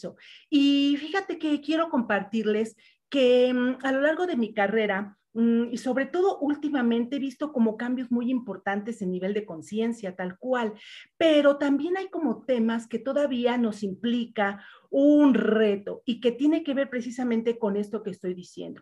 Y sobre todo, cómo aquellas y aquellos que estamos en este momento con todas las ganas de emprender, que no se nos olvide lo que acaba de decir Damaris el hecho de que somos seres integrales. Luego, entonces, no podemos sacar la sexualidad de todo el trabajo que hacemos cuando estamos emprendiendo en conciencia, ¿sí? O con conciencia. Y, por supuesto, recordar lo que es la ética. En ese sentido, más que, mm, eh, bueno, son como algunas reflexiones que quiero compartir con ustedes a partir del trabajo tanto sexológico como ético que he estado eh, trabajando ya desde hace algún tiempo. Y bueno, quiero empezar con preguntas, o sea, es, eh, y que son las preguntas que en algún momento yo me hice. Quiero compartirte que yo hace pues ya más de 30 años que inicié mi carrera sexológica aquí en México. La verdad es que aquí en México hay una gran diversidad, ¿no? Las mujeres aquí son, eh, en términos de sexualidad, eh, puedo decir que tenemos pues un trabajo importante desde hace ya muchos años, ¿sí? Eh, con grandes sexólogos en México que son como de vanguardia y también con todos estos cuestionamientos, ¿no? Que nos hacemos en torno a nuestros cuerpos, en torno a vivir desde una manera distinta, ¿no? Sí, los mexicanos y las mexicanas, hay una gran diversidad y habemos muchas personas que estamos en esta corriente sexológica eh, y que quiero ahora compartir contigo. Bueno en esto vamos, me, quiero ir o quiero empezar con lo que tiene que ver con el emprendimiento. Estamos llegando a lo que los grandes filósofos griegos, Dionisio y bueno, unos grandes que hablaban sobre esta gran visión de pensar en ciudadanos del mundo. Esto que ahora cada vez es más común para nosotros, poder entender que las barreras son, pues sí, políticas, organizativas y diría yo incluso en algún momento hasta necesarias, pero que los seres humanos, y miren qué voy a decir una gran, de verdad, lamento tener que decir esto, pero es una realidad lo que es la gran pandemia que estamos viviendo actualmente nos empujó sí o sí a mirarnos como ciudadanos del mundo, donde las barreras ya no existen, donde en este momento, en este preciso momento, eh, estamos en Europa, estamos en Asia, estamos en México, en Venezuela, en todas partes. Las barreras se rompieron sí o sí. ¿Y esto qué ha implicado? El que entonces quienes estamos emprendiendo tenemos que pensar cómo vamos a ir eh, retomando eso que somos y al mismo tiempo potencializarlo y al mismo tiempo incluir otras visiones del mundo. ¿sí? De ahí como la importancia de lo que eh, la Liga Internacional de Líderes está haciendo. De ahí también el surgimiento de esta, de esta ponencia que ahora te presento. Y bueno, eh, otro de los grandes movimientos que se ha dado, además de tener, ir teniendo esta conciencia de ciudadanos del mundo, donde las barreras se diluyen, también es la cuestión de que sí o sí emprendemos. Ya lo decía mi compañera al principio. Nos decía, bueno, es antes, bueno, pues estábamos a lo mejor buscando un trabajo donde tuviéramos ya cierta seguridad social, que tuviéramos una estabilidad. Y ahora es ¿Qué cosa? Ahora es emprender. Lo mismo, sí o sí emprender. Sí o sí contribuir. Y aquí quiero empezar como a hacerte estas, estas preguntas. Y yo te diría, ¿emprender para qué? ¿Emprender para qué? Porque bueno, si estamos hablando de emprender con conciencia, entonces es lo primero con lo que entraríamos es precisamente hacernos preguntas. Emprender con conciencia implica el preguntarnos, emprender para qué. Emprendo porque mi único enfoque es sobrevivir en esta situación que actualmente estamos viviendo. Quiero sobrevivir y por eso entonces, y estoy en búsqueda únicamente de lo material, de proveerme de mis necesidades básicas, ¿sí? O estoy más allá de esto, rebasando mi propia visión y más allá de sobrevivir, contribuir. Emprender, yo diría, estamos en, este, en esta reflexión donde sobre, es para sobrevivir o para contribuir. Y esta es la gran distinción entre los emprendedores, ¿sí? En esos emprendedores que son así como, pues por mientras y mientras la necesidad tenemos o aquellos que tienen una visión mucho más grande, como lo que nos estaba compartiendo la anterior ponente, ¿sí, María? O sea, es cómo podemos entender esta visión donde yo contribuyo. Esto nos va a ir conectando con, con otro tema que tiene que ver el de los valores. Cuando, fíjate que quiero compartirte algo y para hacerlo consciente, los seres humanos somos la única especie animal, porque hay que recordar que somos animales, que no se nos olvide eso, ¿sí? Aunque tenemos la cualidad, pareciera, de poder cuestionarnos, de poder analizar y sobre todo, y aquí viene el punto, valorar. Somos la única especie capaz de valorar qué significa esto. Sentir con nuestro cuerpo, nuestra mente, nuestro corazón, un afecto hacia aquello que está a nuestro alrededor, estimarlo, fíjate, ¿sí? Sentirlo y valorar si esto es bueno, malo para mí. Estamos entrando al, al tema de los valores. Tu emprendimiento es valioso porque en sí mismo. ¿Cuáles esos valores ¿Cuáles son esos valores que están eh, impregnados en, lo, en tu servicio o en tu producto o en lo que tú estés compartiendo?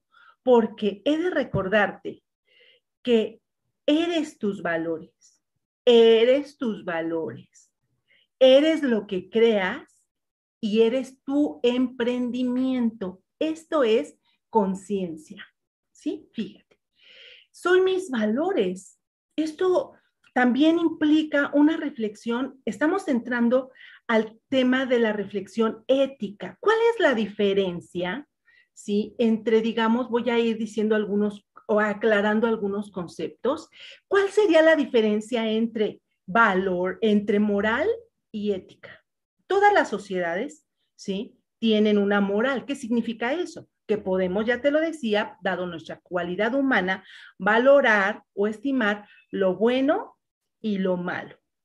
La moral, a diferencia de la ética, es que la moral está restringida por un momento histórico, un lugar determinado, está limitado a costumbres, ¿sí? Que se van repitiendo de, generación en generación, que es la ética. Ah, bueno, y también valores. Obviamente la moral tiene que ver con valores, pero la ética, aunque también, fíjate bien, son valores y son costumbres, la ética es esa eh, moral, por decirlo así, o esos valores reflexionados.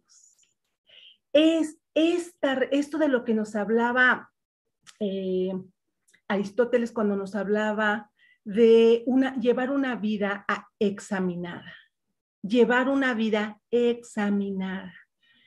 Y no solamente vivirla porque sí y porque es lo que nos toca y porque ahora el mundo pues está revuelto y entonces le entramos o le entramos, sino este pararte y poder reflexionar sobre aquello que realmente es valioso y importante para ti, más allá del cubrir las necesidades básicas. Más allá de esto, que también lo estamos lo vimos en la ponencia anterior. Más allá de ello, es hacer este pare y decir, aquel emprendimiento en el cual estoy pensando, ¿me llena? Mira, yo he escuchado muchas personas que ahora que están en este tema del emprender, empiezan a ver cuál es el mejor negocio, cuál es el que les da mayores utilidades, ¿no? Y empiezan a buscar y empiezan, a ver, voy a ver, ah, bueno, pues es que dicen que las franquicias, que la comida, que, que este, no sé, ahora los, los taxis, ¿no? Que, que en todo el mundo son así de llámalos y ya, en fin, cantidad, y empiezan a buscar. Y yo digo, mira qué interesante. Lo primero tendrías que buscar en ti, dentro. ¿Qué es ese eh, servicio, ese producto que cuando piensas en él te representa? Te representa, ¿sí? Porque en ello irá tu vida. Eres y vas a ser ese objeto. Eres y vas a crearte en eso, vas a materializar a partir de lo que eres. Y se va a mostrar si eres una persona que te gustan las cosas mal hechas, pues entonces las harás algo medio mal hecho, que se va, que tal vez se vea muy hermoso, bonito, pero que te va a durar, pues, 10 segundos, ¿no? Entonces, cuando emprendemos es esta reflexión, esta vida examinada que los grandes filósofos nos invitaban a cuestionarnos y decir, en este ser ciudadanos del mundo, ¿verdad? ¿Cómo voy a contribuir? Ahora que no hay límite, en que mi producto o servicio, mis cursos, lo que estoy, mis, ah, eh, enseñanzas, las puedo llevar a todas partes, ¿cómo me voy a mostrar en ello? Aquí se va construyendo, digamos, como esta ética, algo que voy reflexionando, ¿sí?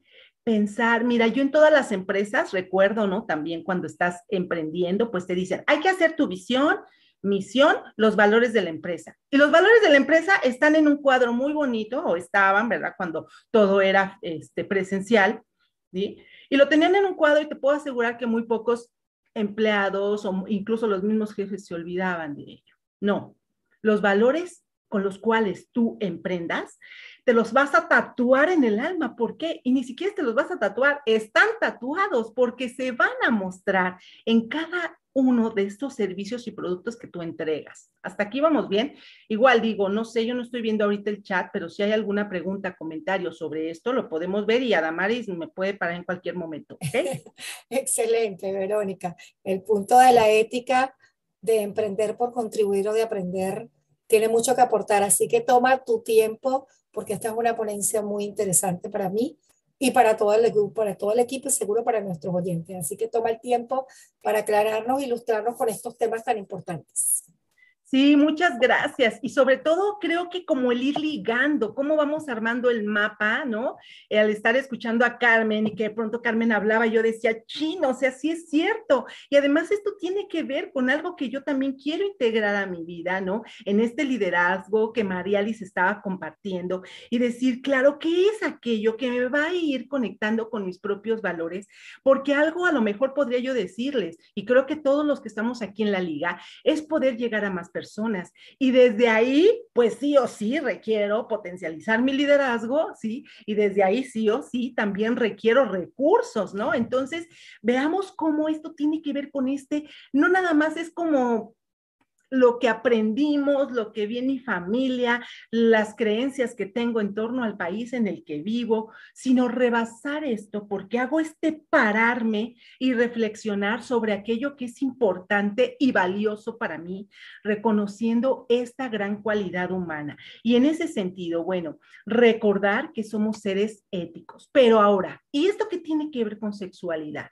Miren, también pensaba en, en esta presentación, cómo es que eh, a estas alturas todavía la sexualidad siendo un tabú, cuando quisiera mm, entrar como a una breve de, de, pues no definición, sino lo que podríamos decir sobre lo que es la sexualidad en términos simples.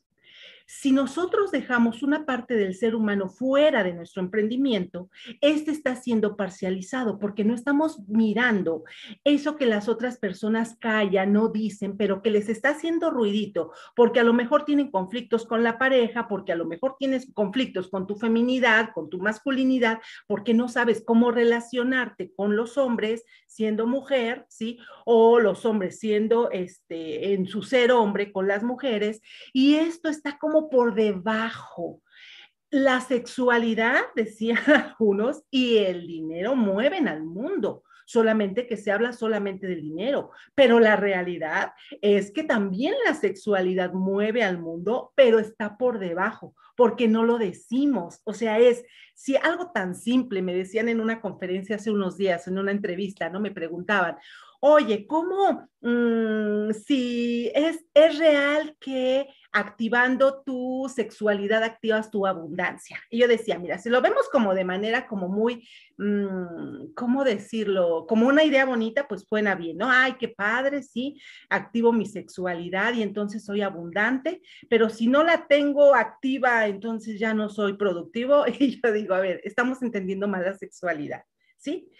pero algo muy simple. Si tú tienes y vives los placeres de la vida, porque la sexualidad es con estar conectado con el placer, con los sentidos, no nada más 20 minutos, 10, un rapidín al día, ¿no? En la cama, o sea, eso no es sexualidad, eso es un momento, un, un fragmento de tu vida sexual. La sexualidad tiene que ver cómo te vives en el mundo con este cuerpo sexuado. ¿Cómo te vives en el mundo con este cuerpo sexuado? Sí, imagínate que, y ya lo decía además, en México y en muchas partes del mundo, las mujeres aún tienen mitos en torno a su propia vulva, ¿no? O sea, juicios. Aquí a lo mejor estaba diciendo, Amado, ay, no, por favor, no digas esas palabrotas, Verónica, tú ya vas a empezar con tus cochinadas. Pero la realidad es que digo, a ver, nos espanta mucho lo que pasa en Oriente, por ejemplo, ¿no? Que seguramente por ahí nos verán en algunos lugares donde se practica la eh, clitoridectomía, que es la estirpación del clítoris. Y yo les digo a las mujeres en México, ¿de qué nos espantamos? Si aquí nos lo cortan desde acá arriba, no necesitan quitárnoslo. Nosotras con todas las creencias anulamos el clítoris. ¿Sí? O sea, imagínate todo esto que tiene que ver con una parte de nuestro cuerpo, y eso por poner un ejemplo. Mujeres emprendedoras que tienen anulada su vida erótica, su cuerpo, que siguen, que siguen eh, sexualmente reprimidas, como lo menciona en el libro, ¿no? Pues obviamente que si cortamos esa área de nuestra vida, pues nuestro emprendimiento, ¿sí? En lugar de potencializarse, pues va a tener a personas muy mentales, pero desconectadas veamos cómo este emprendimiento tendría que entonces considerar esta capacidad de poder valorar quién soy, lo que soy, porque eso es lo que voy a mostrar con lo que voy a estar compartiendo y contribuyendo en el mundo. Y si nuestra sexualidad no está en integridad, entonces, pues nuestros proyectos pudieran estar también, digamos, limitados de alguna manera. ¿Sí? Voy a compartirles, ah, sí, María Alice. Eh, Verónica, tengo una pregunta en el caso latinoamericano, ¿ok? En Latinoamérica muchas veces el rol de la mamá, eh, como le estabas diciendo, o sea, mentalmente castra a la hija de sus placeres y todo esto. Y también está muy vinculado, como, como acabas de comentar, con el tema de, del emprender. Entonces, ¿cómo queda ese tema aquí en Latinoamérica y cómo se podría eh, seguir eh, educando en esta conciencia, porque creo que es importantísimo lo que acabas de mencionar y como se ve es algo que es constantemente muy dado en, todo, en todo este continente. Sí, sí, María Liz, esto que comentas, híjole, Mira, en México y seguramente en toda Latinoamérica, ¿no? Como esta sobrevaloración de la madre, ¿no? Y de la maternidad. Y que de pronto encontramos, mira, en México hay un tema muy, muy preocupante y es que las adolescentes se están embarazando cada vez a menores edades, ¿sí? Porque se está dando un doble discurso. De pronto todas las plataformas muestran la hipersexualización, todo es cuerpo, todo es solamente genitalización, ¿sí? Y por el otro lado está esta doble moral, donde no se habla en casa, donde estamos completamente reprimidas, donde lo femenino no se, no se expresa, ¿no? O sea, tenemos estos dobles discursos y entonces está mm, mal enfocada la manera de vivir nuestros cuerpos, nuestra sexualidad y el hecho de ser mujeres, lo que tú decías en casa, cómo vivimos nuestra feminidad eh, para emprender cuando tenemos mamás sumisas, ¿no? Todavía abnegadas, mamás que de pronto este, se viven como desde esta situación de, ay, yo he dado mi vida por ti desde la victimez, imagínate, ¿no? O sea, ¿cómo se vive este ser mujer en un emprendimiento donde de pronto tenemos hay muchas madres solteras también en, nuestros países, ¿no? Por todos los movimientos que se están dando, pero ¿qué mamás solteras estamos teniendo? Mamás solteras que de pronto se viven también desde este, ay, yo que estoy dando todo y cómo llego, ¿no? En lugar de vivir desde el placer porque la, es como la sexualidad tiene que ver con nuestras concepciones del ser mujer. Y miren, mm, compañeras, creo que lo vemos, ¿no? Los grandes eh, coach, por ejemplo, ¿no? Muchos de ellos todavía siguen siendo más hombres. Y tiene que ver también con esto. Primero, antes que otra cosa, soy mamá, ¿sí? Y entonces tengo que arreglar todo. y creo que estamos aquí, no digo, no estoy mintiendo, ¿no? Donde tú eres la encargada de, de, quién va a limpiar, tal vez no limpiamos, no, no lo sé, pero tienes que ver tú quién, quién lo hace, quién va y paga y hace que la casa funcione, tienes que ver lo de la comida, cocines o no, o sea, todo esto tiene que ver con este ser femenino donde mm, habría que reflexionar precisamente sobre cómo lo estoy viviendo. ¿Lo vivo simplemente porque lo aprendí de mamá?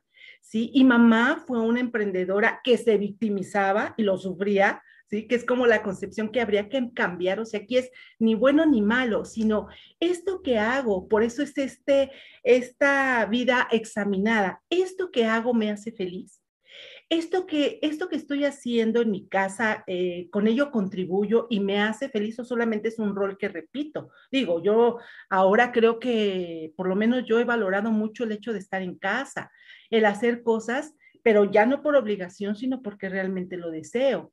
Pero esto lo aprendimos, por supuesto. El hecho de cómo, cómo nos avergonzamos de nuestros cuerpos, lo aprendimos seguramente de mamá, ¿no? Estos estereotipos que nos, cada vez socialmente nos están estimulando, mamás anoréxicas que están generando hijas anoréxicas, por ejemplo. Y todo esto tiene que ver con lo sexual, nada más que no se habla o no se dice, ¿no? Eh, mujeres que yo de pronto las veo y me pregunto, ¿de verdad tendrán cada cuándo tendrán actividad erótica con sus propios cuerpos, ¿no? O con su pareja, o sea, ellas solas o no. Sí, porque de verdad, y dices, mm, pues esta tiene, es como muy productiva, ¿no? Pero pues como que sigue siendo muy infeliz. Y vas explorando y bueno, tienen temas, ¿no? Sufriendo, consiguiéndose eh, mm, los sueños de que las contactan por internet, por ejemplo, mujeres de mi edad, y que aún seguimos siendo engañadas con, porque algún tipo nos dice, ay, qué bonita está sola, ¿no? O sea, cosas de las que no hablamos porque todavía está ahí haciéndonos ruiditos, ¿no? Entonces, no sé, Mariali, son temas como para reflexionar. ¿Por qué en este emprendimiento yo como mujer, cómo lo vivo? Hay maneras distintas de vivir los emprendimientos desde el hecho de ser hombres que desde el hecho de ser mujeres. Las mujeres somos mucho más globales, tomamos decisiones de maneras distintas, conectamos ambos hemisferios. Y aquí regresando al tema de la ética y los valores, esta manera de emprender desde lo femenino, ¿sí? Es algo valorado por la sociedad. Eso es son reflexiones que tendríamos que hacer o tenemos que ajustarnos como a, la manera de emprender y de los liderazgos masculinos, ¿sí? Obviamente, ambos son importantes, pero habría que complementarlos, conocer el emprendimiento de cómo lo hacen los hombres y cómo lo hacemos las mujeres, para esto potencializarlo juntos y entender que ambos son valiosos. Otra vez regreso al tema de la ética y los valores, ¿sí? Que la manera en cómo los compañeros liderean, emprenden, podemos aprender, pero también te puedo decir que también ellos de nosotros, o de nosotras, perdón, ellos también pueden aprender. Mira, yo conozco a coach que han empezado a integrar esta perspectiva de género, ¿sí? Desde eh, la importancia de las mujeres y las maneras en cómo ellas o como nosotras podemos integrar, liderar, y esto ha potencializado sus mismos eh, empresas, ¿sí? Pero cada, ya lo decías tú, cómo ir em, rolando, ¿no? Dijiste otra palabra, no recuerdo, el liderazgo, ¿no? Entonces es Si yo soy la que lidereo, a lo mejor ahora un hombre y podemos aprender y luego tal vez una mujer compartiendo este mundo donde todo esto tiene que ver con la manera en, eh, digamos, la manera en cómo nos vivimos, cómo vivimos nuestro ser mujer, nuestra sexualidad. Digo, el tema es amplísimo, pero no sé si respondo un poquito, pues, esta, esta pregunta que me lleva como estas reflexiones, ¿no? Entonces, sí. Este, no sé si ahí tienen alguna preguntita, me dicen, o, o ah, Carmen, Carmen, sí, por favor. Yo quería preguntarte y compartir también una reflexión, porque como bien has apuntado en un primer momento, es cierto que tanto el dinero como el sexo son ambos temas pues un poquito tabús, que no se hablan con la misma naturalidad con la que se habla de otras cosas y con la misma transparencia. Y la reflexión que me trae esto es que es curioso cómo ambos aspectos, tanto el dinero como la sexualidad, están tremendamente conectados con la abundancia. Creo que realmente donde está el tabú es en esa conexión espiritual que en el fondo tenemos dentro los seres humanos, con esa abundancia infinita de la que parece ser que en algún momento nos hemos desconectado. y de la misma manera que están conectadísimos con la abundancia, tanto la sexualidad como, como el tema del dinero, el nexo conector a mí me parece que en realidad es el amor. El amor es el que realmente es la semilla de la abundancia y tanto en la sexualidad como en las relaciones financieras que establecemos entre los humanos, realmente cuando lo que hay debajo es el amor, es en donde se pueden vivir todas estas experiencias desde la plena satisfacción y es como realmente podemos experimentar esa alegría ¿no? en todo lo que hacemos cada día. Y la curiosidad que tengo para preguntarte es, ¿cómo fue que, se te dio el dedicarte precisamente a este tema tan interesante y tan bonito. una pregunta personal que no sé si a lo mejor eh, no sea oportuna, pero me despierta mucho la curiosidad. Sí, sí, sí, sí, Carmen, pues muchas gracias. Sí, pues es que todo está ligado. Mira, yo mm, hace 30 años que inicié mi carrera sexológica y fue, fue como yo fui antes, empecé mi carrera sexológica antes que ser psicóloga. ¿Por qué? Porque en ese entonces yo era muy joven, estaba el tema del VIH en pleno apogeo en México, ¿sí? Y entonces entro y empiezo a ver esta, por eso hablo de los valores y de la ética, porque ahí fue cuando yo aprendí en ese momento, en eh, que ahora estamos viviendo un momento similar, digamos, yo, mis grandes maestros hicieron esta gran pregunta, ¿cuáles van a ser los valores con los cuales vamos a enfrentar esta situación mundial donde la sexualidad se está viendo accidentada por un virus? Y entonces a mí me marcó cuando una de mis maestras, Alma Aldana, dijo, nuestra bandera son los valores sobre la vida, ¿sí? Era el amor, que lo acabas de mencionar, ¿sí? El respeto y la vida. Y haz de cuenta que eso fue lo que marcó como gran parte de mi deseo por prepararme como sexóloga. Yo en ese momento entendí que la sexualidad es vida, en efecto, ¿sí? Y que frente a una situación de muerte, porque se asociaba a, muerte en ese entonces, ¿sí? No había otra cosa más que sí o sí entrar con una energía hacia la vida y hacia el amor y el respeto, donde se agudizaron todas las diferencias, se dividió entre los moralmente aceptados, ¿no? Y los que no, y toda la revolución mundial que esto ha generado. Ahora, por eso, cuando yo aparece lo que es el COVID, dije, estamos en otra gran revolución. Nos va a costar muchas vidas, pero es sí o sí le apostamos otra vez a la vida. Y fue a partir de ahí que yo no lo veía como carrera, o sea, para mí fue un hobby, o sea, yo iba a dar mis talleres, dejaba de ir, he de decirlo, ¿no? Mi familia se debe enterar ahora, que yo dejaba de entrar a las clases por ir a, a escuchar a mis grandes maestros ¿sí? Por ir a dar talleres de sexualidad, siendo yo muy, muy joven, todavía, pero bueno, más. y ahí es cuando nace precisamente esta inquietud de prepararme como sexóloga, porque fui entendiendo que no podía dejar mi sexualidad a un lado, que era mi sexualidad y que todo esto impactaba, que la sexualidad no era eh, órganos sexuales, penes, vulvas, ¿sí? Que la sexualidad era una manera de vivir en el mundo. Entonces, desde ahí, y ahorita lo que comentas, me encantó cómo cerraste tu ponencia eh, con esta canción tan bella de la alegría. Eso es sexualidad. Eso es sexualidad, es erotismo. Pongámosle otra palabra. Erotismo, que es una palabra bellísima que tiene que ver con la unión del, de lo sexual y, lo, eh, y el amor, ¿no? Donde se juntan y en esa conexión puedes disfrutar de melodías y de la música tan pleno, donde todo tu organismo también, o sea, se ve impactado por notas muy específicas. Digo, te veía disfrutando de la música y dije, claro, mi hijo le encanta todo este tipo de música y me explica, él tiene un oído muy agudo y digo, eso es sensual. Eso es sensual, eso es activación de, todas, de todo tu cuerpo. Pero regresando a esto mismo, hay un gran peligro para la humanidad, ¿sí? o sobre todo a la gente que no quiere que entremos en conciencia. Si eres feliz, si eres alegre, entonces emprendes y entonces tienes el liderazgo y entonces generas y entonces tienes el poder en tus manos. Y eso pues es peligroso para algunas limitadas conciencias.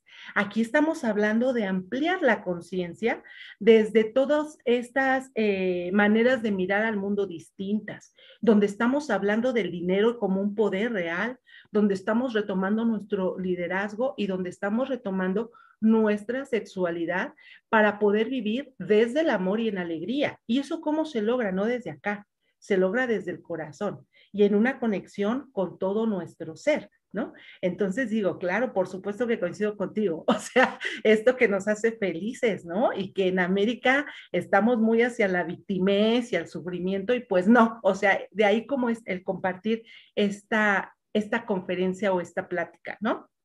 Bueno, pues si me permite, sí, dime, dime. Disculpa para que no se nos vaya el hilo del tema. Este, emprender en el siglo XXI pospandémico, con toda la bioseguridad que implica lo que estamos viviendo, eh, creo que para muchos ha representado un reto, puesto que hemos tenido que saltar a la digitalización, a enfrentarnos con que el mundo va a ir ahora trabajando con alianzas, con cooperación, conceptos que no manejábamos antes, entre otros por la entrada de la era de Acuario, todos los factores que sabemos planetarios ascensionales que hay. ¿Qué consejo nos pudieras dar para un hombre o una mujer? Porque obviamente cambia en función del contexto cultural. No es igual emprender en Europa que emprender en América. ¿Qué conceptos nos pudieras dar y qué consejos nos pudieras dar? Porque hay diferencias entre el hombre y la mujer, sobre todo por lo que estamos enfrentando, dado que este tiempo que está marcando Pachamama tiene que ver también con el predominio de la energía yang con el predominio de lo femenino, y lo femenino tiene que ver con el ser. Entonces me gustaría conocer entre tu postura de ética y sexualidad esto para emprender. Muchísimas gracias. Gracias, gracias, Adamaris. Encontrar aquello que nos une también, entender qué es aquello que me une. Mira, mm, lo femenino y lo masculino, como lo entendemos o como lo queramos entender, tendríamos que retomar aquello de nosotros que puede contribuir al otro o a la otra, ¿sí? Y que de alguna manera la dignifica. Hay una palabra clave en ética y es, ¿qué es aquello que tú haces, emprendes, que te dignifica? Y la, la dignidad tiene que ver con el me valoro, pero también te valoro. Tiene que ser desde ahí, es una palabra clave a partir del, cual surgen todos los derechos humanos. Los derechos humanos son la institucionalización de los valores universales. ¿Cómo atraer? Por eso empezaba con esta cuestión de, veo qué es lo valioso para mí, para yo aterrizarlo en el mundo a través de mi emprendimiento, que fue lo que se ha hecho, lo que han hecho aquellos que ¿Qué es lo valioso en el mundo para plasmarlo de manera institucional en lo que ahora son las grandes cartas de eh, derechos humanos? Es esta reflexión donde yo puedo identificar qué me une con el otro, con la otra y con lo otro, porque lo acabas de mencionar también. O sea, me veo en unidad y reflexiono sobre si incluso este emprendimiento tiene ese tinte de no división, yo diría. ¿Sí? Entonces, creo que desde ahí preguntarnos eso, dejar de estar en lucha con lo otro, que aquí yo digo, bueno, estas luchas que, bueno, nos han creado conciencia, por supuesto, las luchas feministas, yo las valoro mucho, pero creo que ya estamos yendo un siguiente paso, donde incluso el feminismo y las nuevas masculinidades nos invitan a crear lo que sería el siguiente punto, Adamaris, ver lo que es la educación hacia la paz, ¿sí? Y más ampliamente con una mujer que amo allá, que está en España, que probablemente la conocen, Fina Sanz, que es una de mis grandes maestras, ¿sí? A la cual amo, y que ella habla de una cultura de buen trato. ¿Sí? ¿Cómo esto que estoy emprendiendo también suma a esta cultura? Digo, gracias, incluso ahorita estamos en Zoom, estamos en YouTube, te puedo asegurar que estas personas que idearon, ¿sí? Y bueno, no se diga, este, Microsoft y todas estas grandes empresas tuvieron que tener una visión para poder pensar en cómo unir, en cómo unir, y por eso se potencializa y veamos cómo contribuyes y creces. Ahorita son las empresas que más recursos están generando, pero tuvieron esa visión en, una parte esencial de querer unir. Y otra cosa que es la cooperación y la interdependencia cooperar, lo que estamos haciendo en Liga Internacional de Líderes, en donde no podemos vivir ya eh, em, aislados del mundo. O sea, eso ya no es posible en estos nuevos emprendimientos. Esto tiene que ver precisamente con una manera distinta de pensarnos. La cuestión, y mira, eh, algo que une tanto la ética como la sexualidad, y aquí retomo lo que Roosevelt decía cuando hablaba de las libertades. ¿Sí? Él hablaba de las libertad, la libertad de expresión, lo que estamos haciendo ahora. Hablaba de la libertad de culto, que tiene que ver con, no me interesan tus creencias, incluso las respeto, las valoro, porque si son importantes para ti, ¿sí? Entonces es valioso para el mundo. Y desde ahí el respeto del cual también hablabas. La libertad, él decía, la libertad de vivir sin miseria. Y que ahora que escuchaba, ¿verdad? Carmen decía, vamos a cambiarlo, la libertad financiera, punto, se acabó, ¿no? O se lo decía de otra manera. Y la libertad, también decía, la libertad para vivir sin miedo, y que ahora igual podríamos cambiarlo y sería la libertad de amar. La libertad de amar. Estamos tan amarrados, ¿no? A nuestra creencia del amor limitante, ¿no? El amor romántico, vean como así todo limitadito, cuando el amar es expansión, es expansivo, es incondicional. Eso no significa que tengas que aguantar a la pareja si te trata mal, simplemente también es decir, te amo, pero desde ahí, dado que no podemos convivir en la misma casa, nos vemos, adiós, gracias. Y desde la distancia te amaré, pero no te quiero cerca, ¿no? O sea, creo que también estos son como valores éticos que podemos ir reflexionando al respecto, Adamaris. Uh y bueno, pues eh, digo, me quedan unos minutitos según entiendo. Este, Tranquila, Verónica, va que es excelente en tiempo. Toma tu tiempo, no hay problema. Ah, bueno, gracias. Si no, tú me dices y bueno, voy cerrando. No hay problema, vamos bien. Gracias. Entonces, en este sentido, em, hablar de sexualidad, mm, hay muchas definiciones, pero quisiera como retomar para poder eh, contextualizar porque hablo como hablo de la sexualidad, porque habría que entender que la sexualidad es la dimensión fundamental del hecho de ser humano, de ser humano, basada en el sexo. Hasta donde entiendo todos los seres humanos, ¿verdad? Que estamos aquí somos seres sexuados, ¿sí? Tenemos vulvas o penes o incluso también los intersexuales, sí o sí hay sexo, lo cual se expresa y se experimenta en todo lo que somos sentimos, pensamos, hacemos y creamos, que es de lo que estaba hablando anteriormente, ¿sí? Y también en este mismo sentido, habría entonces que reafirmar y recordar que somos seres éticos, reafirmarnos como seres éticos capaces de valorar y reflexionar, y también seres sexuales. Hacerlo consciente porque entonces las decisiones que tomas cuando emprendes tendría que considerar, primero para ti, que tú lo estás viendo desde tu visión y desde la manera en cómo fuiste eh, concibiendo al mundo, como hombre o como mujer. Y también a quien llegas, con quien compartes tienen una sexualidad, son, tienen un sexo y piensan distinto. Cuando compartimos, tenemos que considerar eso. Yo sé que el hecho de ser mujer cuando estoy con mis grupos y llegan hombres, sé que no voy a competir con ellos. Al contrario, desde mi femenino, tendré que mostrar, ¿sí? Eso que puede sumarles, nunca para competir con ellos.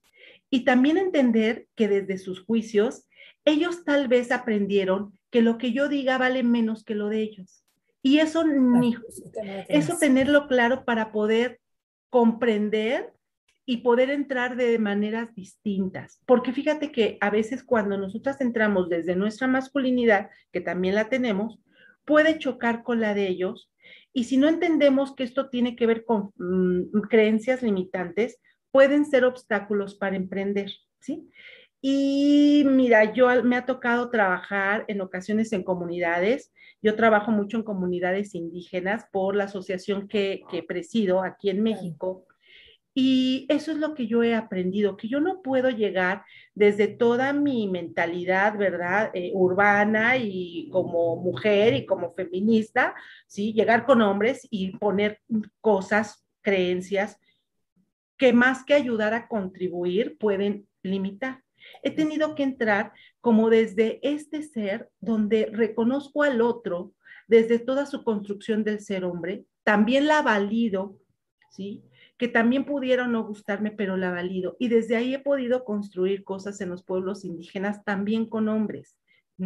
Donde no llego y les digo, no, ahora las cosas son así, ahora las mujeres se liberan. No, por supuesto que no, sino entrar desde esto tengo para compartir tú qué quieres. ¿sí? Y yo digo, eso como, como con líderes. Ahora, cualquier emprendimiento que tenga la intención de contribuir al ser humano desde lo que yo considero, tendría que incluir la sexualidad como un aspecto inherente del mismo. ¿sí? Eso como para, para ir eh, eh, retomando lo que acabo de, de mencionar. Y ahora, regresando a lo de ciudadanos del mundo. Como ciudadanos del mundo, podemos hablar sobre estos temas. Estos temas, incluyendo los que acaban de comentar mis compañeras, liderazgo, finanzas, dinero, sexualidad. Eh, con otras personas de otras naciones, porque ya tenemos esa oportunidad, cuyas tradiciones y normas en esta área es, es probable que sean diferentes de las nuestras. Reconocer la diferencia, validar la diferencia y desde ahí construir para la igualdad y la unión. Creo que eso es lo que nos ha apoyado aquí en la Liga Internacional de Líderes, porque tiene que ver con este ir sumando y reconociendo que los otros tienen lenguajes y concepciones distintas, ¿sí? Creo que eso es como, como parte de lo que podríamos eh, mencionar. También, en este mismo, en este mismo sentido, déjenme compartir, déjenme ver si tengo por aquí alguna laminita. Ah, porque quiero, déjenme ver si puedo compartir una lámina, sí, o alguna que se me fue por aquí, donde hablo de algunos puntos que yo considero que en cuestiones del trabajo que hacemos como líderes, creo que considero podría ser importante y que sumaría a lo que a lo que ya estamos haciendo. O sea, esto cómo lo aterrizamos en cada uno de nuestros proyectos. Denme nada más un segundo. Y porque creo que lo tengo. Ah, creo que no lo consideré. Pero bueno, no sé si hasta aquí hay alguna pregunta, algún otro comentario que quisieran hacer mis compañeras. Sí sobre lo que es la sexualidad y lo que es este emprendimiento y cómo, pues cómo vivirlo, pues déjenme ver. Verónica, me queda claro que emprender como desde el punto de vista que tú no lo estás planteando, aparte de toda la ética y la sexualidad, desde tu enfoque integral, significa limpiar todo el terreno o sea, no podemos empezar a emprender con una carga emocional, con un sistema de creencias, con unos hábitos, con unas costumbres, con unos paradigmas y con un escenario donde que cuando vamos arrancando ya sentimos que vamos con la mitad de la mochila, como quien dice, doblada, y déjame ver cómo con esta carga. O sea, para emprender tenemos que vaciarnos, limpiarnos, prepararnos.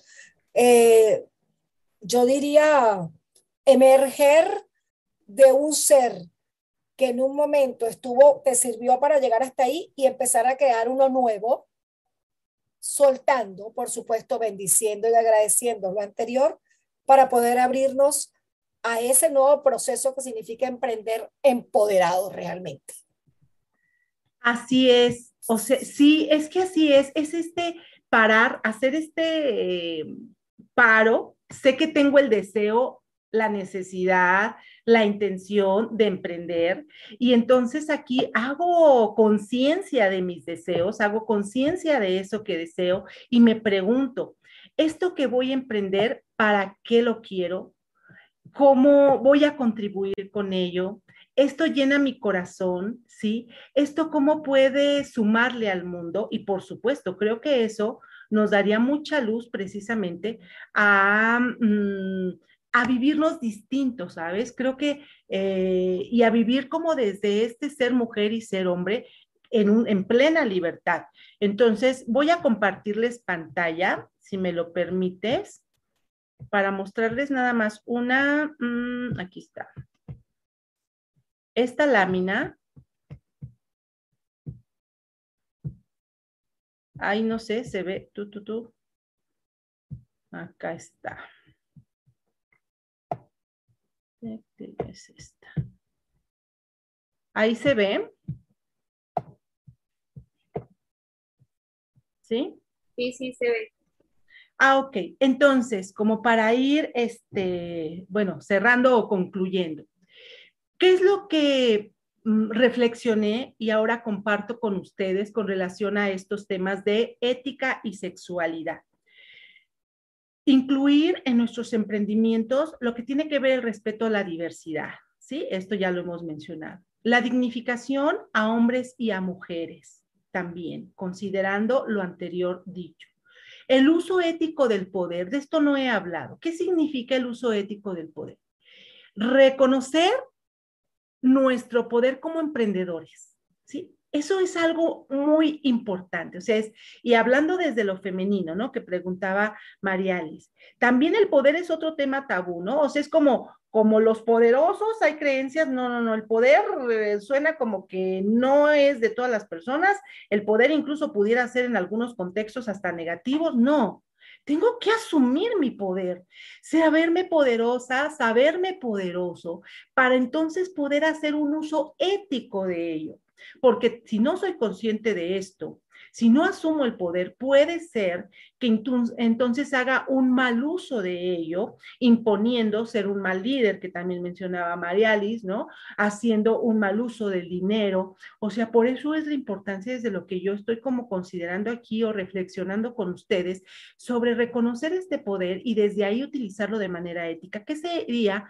Eh, utilizarlo de manera ética, el comprender que con este poder, con cada decisión que tome, tendría que estar dignificándome, dignificando el emprendimiento, mi servicio y dignificando también a mis clientes, a mis coaches, a mis usuarios. O sea, es toda esta conciencia del uso del poder. Manejo ético de las emociones. Ay, esta también, esta se las quise compartir porque he de decirles estamos en un mundo donde hablamos de emociones, de alta frecuencia, eh, queremos, el, el mundo de las emociones es fantástico cuando aprendemos a manejarlos, pero también me he dado cuenta que hay personas que ya descubrieron que cuando tú mueves emociones con tus servicios, puedes manipular y eso es muy triste si no eres consciente de el daño que puedes ocasionar. Aquí hablo de emprender con conciencia desde el manejo ético de las emociones. Si, por ejemplo, tú trabajas con personas, vas a manejar emociones. Y ahí yo te invitaría, hay todo un trabajo de cómo manejar emociones en grupos. Nunca, nunca termines un grupo, un taller, un curso, nunca lo termines moviendo emociones de baja frecuencia. Haz algo como lo que acaba de hacer Carmen, por favor, donde hagas tu tema y, y haces un cierre con una emoción elevada. Sí, ya me ha tocado experiencias donde nos meten emociones. Bueno, ahora vamos a sentir tristeza, ¿no? Y te vas así como que, ¿qué onda? ¿Por qué me mueves esta emoción y no me cierras? No, siempre lleva a las personas a emociones que sean para beneficio de ellas, no para un beneficio tuyo que pueda eh, llevar a manipulación emocional. No, por favor. Eso también es considerar un aspecto ético. Y si no eres experto en manejo de emociones y en manejo de grupos, aquí estoy hablando muy específico de los info, infoproductos, cuida mucho esta o considera también el aspecto emocional. Luego, la actualización eh, de los códigos éticos que incluyan aspectos sexuales. En coaching, yo ya te comentaba, soy coach y, ahí, bueno, manejan casi todas las instituciones internacionales códigos éticos, pero muy pocos o hasta donde yo sé, no se habla del riesgo que implica el eh, hacer uso de tu poder y entonces seducir a tus coaches. No hay códigos éticos que digan, no te acuestas con, con quien sirves antes, sobre todo cuando estás tú trabajando con los corazones, las emociones, las mentes de las personas, por favor, cuida este aspecto. ¿Por qué? Porque la otra, tú tienes el poder, otra vez regreso al poder, tú tienes el poder y por supuesto seduces. Un emprendedor es seductor. Sí, claro que sí, una emprendedora es seductora, o sea, eso es importante. ¿Por qué? Porque queremos atraer, ¿verdad? Clientes, queremos atraer personas y de ahí, pues, seamos conscientes de nuestro poder de seducción. Y eso a veces te confunde. Los hombres, yo veo muchos hombres, aquí sí he de decirlo porque ha sido mi experiencia, que de pronto, ¿no? Son, son coach, hacen emprendimientos, obviamente se hacen atractivos, y de pronto ya se creen que ellos son, sí, en esta fantasía, que pueden tener y seducir a las, a las mujeres, pero no se dan cuenta que es una fantasía, porque de lo que se, lo que se está jugando ahí es una atracción sexual ficticia, porque solamente ven una parte del ser. Este es un ejemplo y de lo que no se hablan, no hablan los coach, no hablamos los sexólogos, déjenme decirlos, es un tema también tabú, de cómo las alumnas también son seducidas por sus maestros sexólogos y como somos muy liberales, ¿verdad? Pues no consideramos que también hay un corazoncito y hay creencias en Latinoamérica que nos hace vulnerables. Entonces, no sé a, cada uno de mis compañeros de la liga y quienes nos están escuchando en este momento, revisen sus códigos éticos y pongan límites. Miren, no significa, no es una cuestión moral de, ay, ¿cómo? Y si te enamoras de tu estudiante o de tu coachee, claro, se puede, pero hay reglas dices, ¿sabes qué? Tengo que parar esta relación comercial, esta relación profesional, porque estoy experimentando una atracción de otro tipo. Para tener la cabeza fría, voy a parar esto y voy a dejar unas semanitas, ¿verdad? Un tiempo para ver si esto es real, honesto. Quiero conocerte en otro ámbito. Digo, lo estoy diciendo muy simple, pero habría que considerar y hacer esta revisión de todos los códigos a nivel internacional en todos los sentidos, quienes estamos trabajando en ello y somos líderes y emprendedores.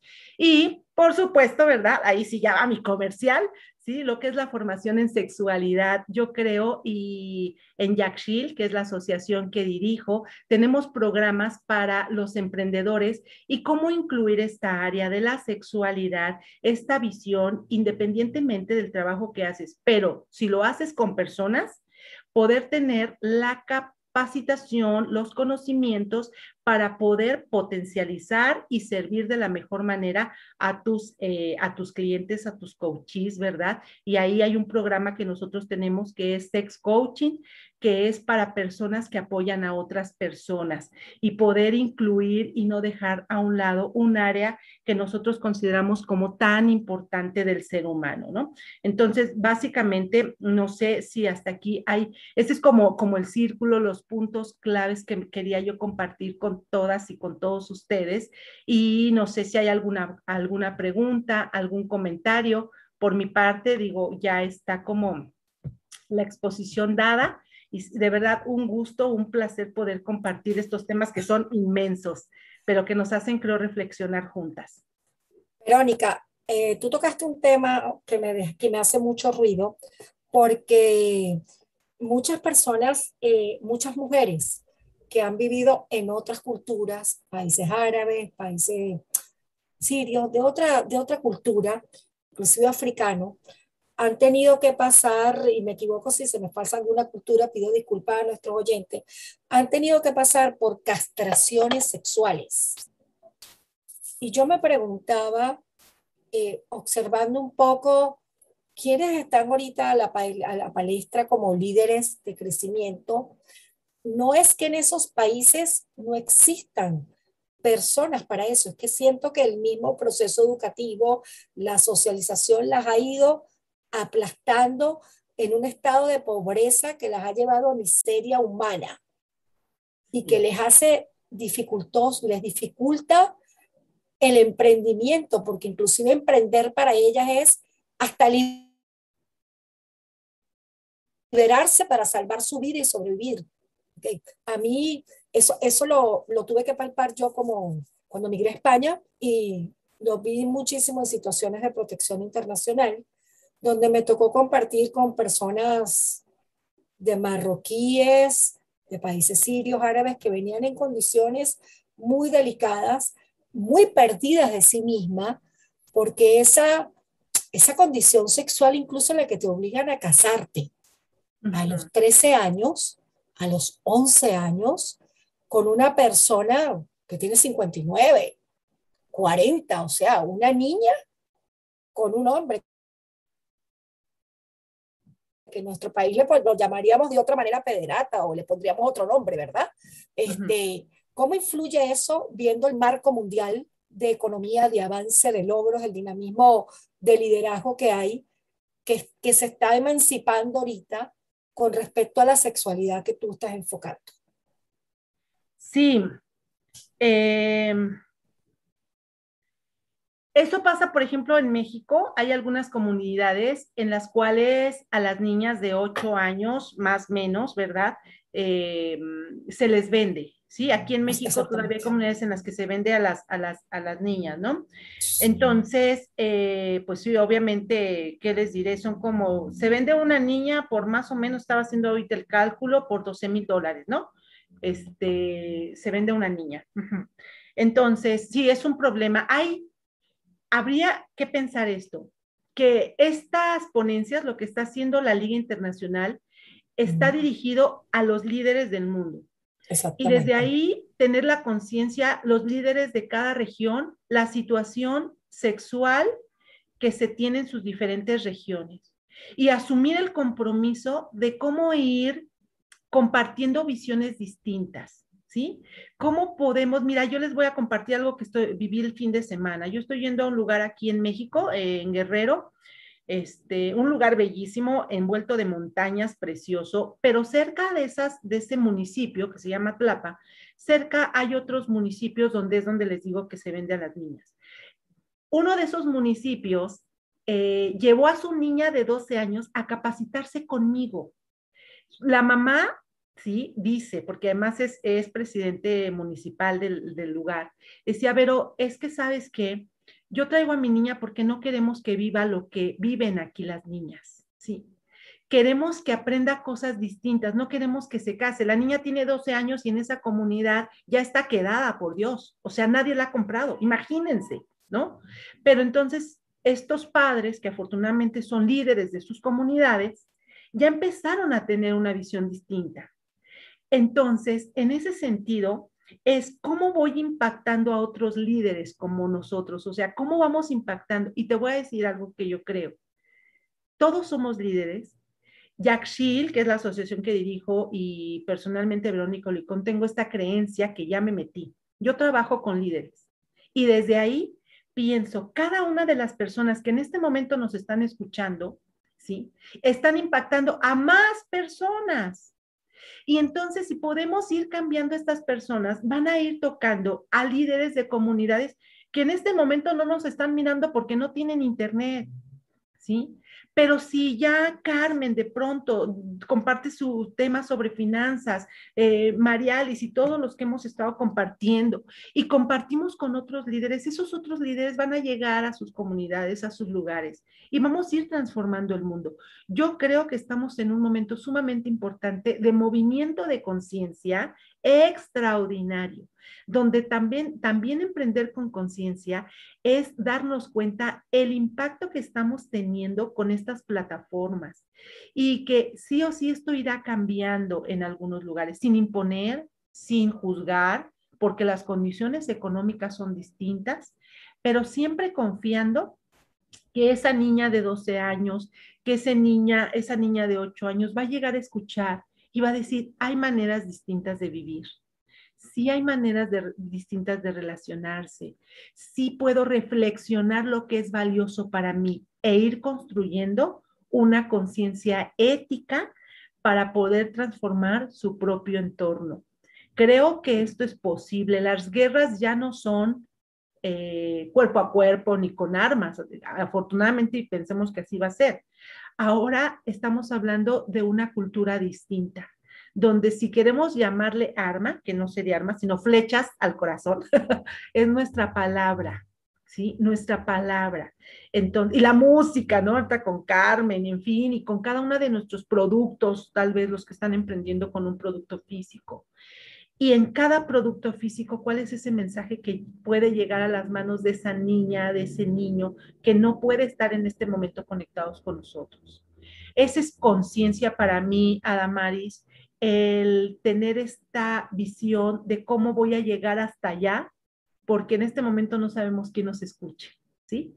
Y que puede reflexionar y tener una vida examinada, como nos decían los grandes filósofos griegos.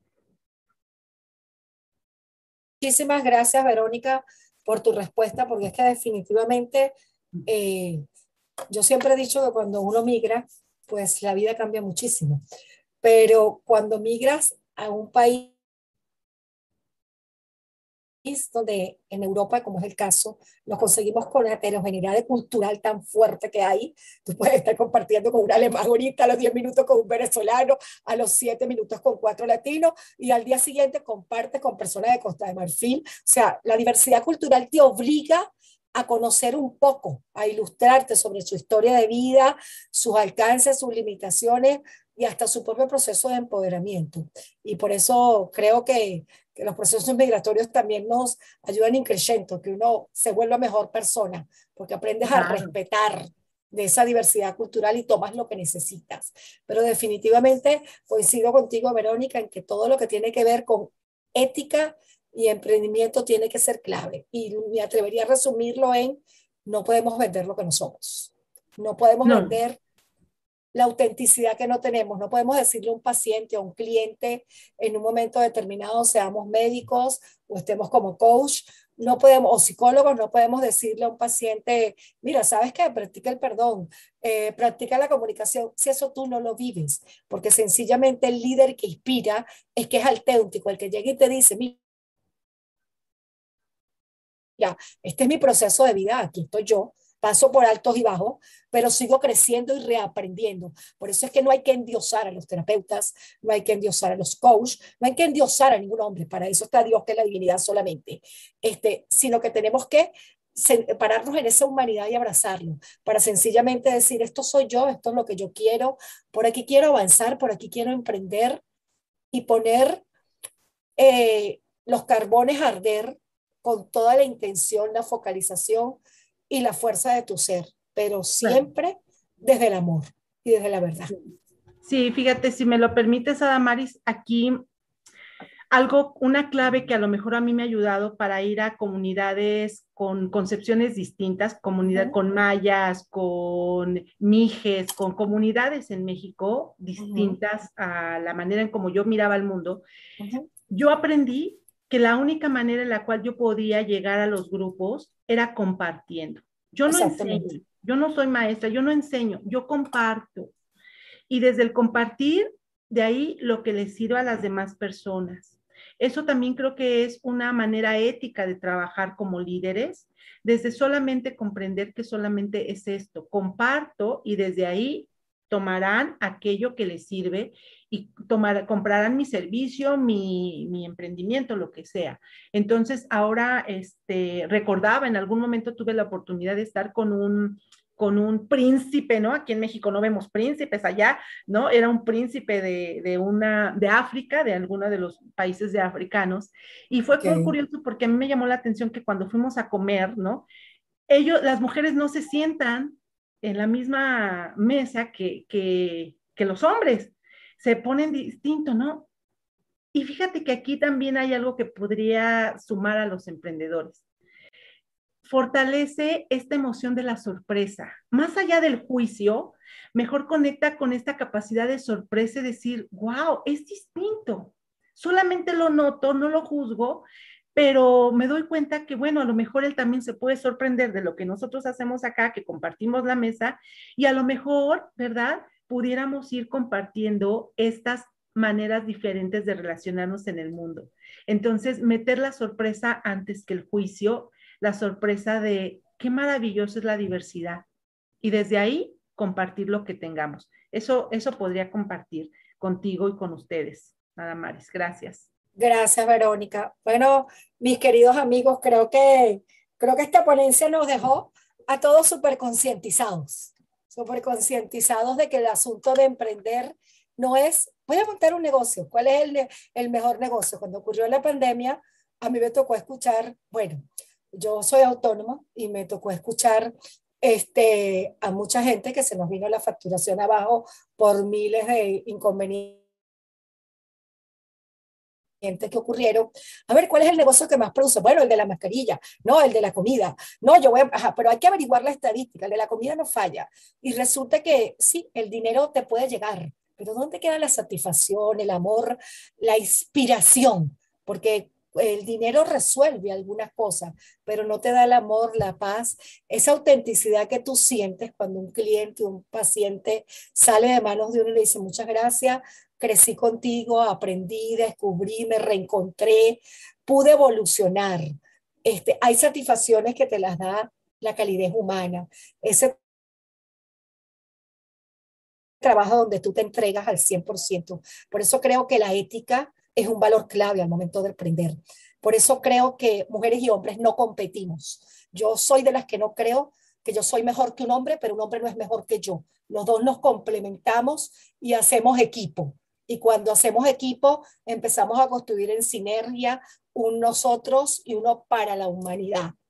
Creo que sencillamente emprender es atreverte a hacer y atreverte a poner tu sueño al servicio del otro para que el otro lo conozca, te lo compre, lo divulgue, lo comparta, te lo nutra y sencillamente nos vamos tomando de la mano. Porque en estos tiempos del siglo XXI, donde todo está digitalizado y estamos haciendo este congreso online, cada uno incluso desde nuestro espacio, fíjense lo importante que ha sido tener la alianza que ha creado la Liga Internacional de Líderes. Nosotros hablamos, esta mañana estábamos con Suiza, con Estados Unidos, con Washington. Eh, eh, con Perú, con Ecuador, con España. Esta tarde estamos con México, con Venezuela. Esta noche estaremos con otros países. ¿Y qué hace eso? ¿Qué es lo que nos ayuda a llegar hasta aquí? Bueno, nos ayuda a llegar hasta aquí la capacidad de saber que si nos tomamos de las manos, hacemos sinergia y creamos un equipo, alcanzamos más, abarcamos más que las parcelas individuales. Y es algo contradictorio cuando vemos que estamos en nuestras casas, cada uno en su espacio transmitiendo, pero cada uno congruente. Ninguno de nosotros esta tarde había conversado, ni siquiera yo como coordinadora con ustedes, tenía los títulos de las ponencias, pero no había conversado con los contenidos. Y vean cómo hemos, nos hemos pasado por el disfrute, la creatividad y la música al momento de crear, como nos lo enseñó Carmen, la ética y la sexualidad y la importancia de un liderazgo asertivo con resonancia para poder emprender. Creo que nuestros oyentes deben estar muy satisfechos esta tarde con lo que hemos logrado. Mis queridas compañeras, me queda darle las gracias a cada una de ustedes. Gracias, Verónica Licón. Gracias, Marialis. Gracias, Carmen Conde y yo no me voy a despedir por ellas, sepan que las voy a poner a trabajar todavía. quiero que cada una de su mensaje a los oyentes en unas palabras cortas y que recuerden, ustedes queridos oyentes que están del otro lado, del otro lado pueden estar coach, terapeutas, eh, monitores, vendedores, abogados, eh, médicos. Ustedes pueden también ser parte de la Liga Internacional de Líderes, porque nosotros no solamente estamos aquí en YouTube, también tenemos el canal Evolution Live, tenemos la radio Lil Miami y tenemos proyectos maravillosos para ustedes. Pero ¿saben qué es lo que pasa en la liga? Que en la liga todos somos líderes y eso es lo que nos permite crecer. A usted que está del otro lado, le invito a ser parte de la Liga Internacional de Líderes. Llámenos y preséntenos su proyecto, que su vida también nos interesa a cada uno de nosotros, porque nos nutrimos en grupo.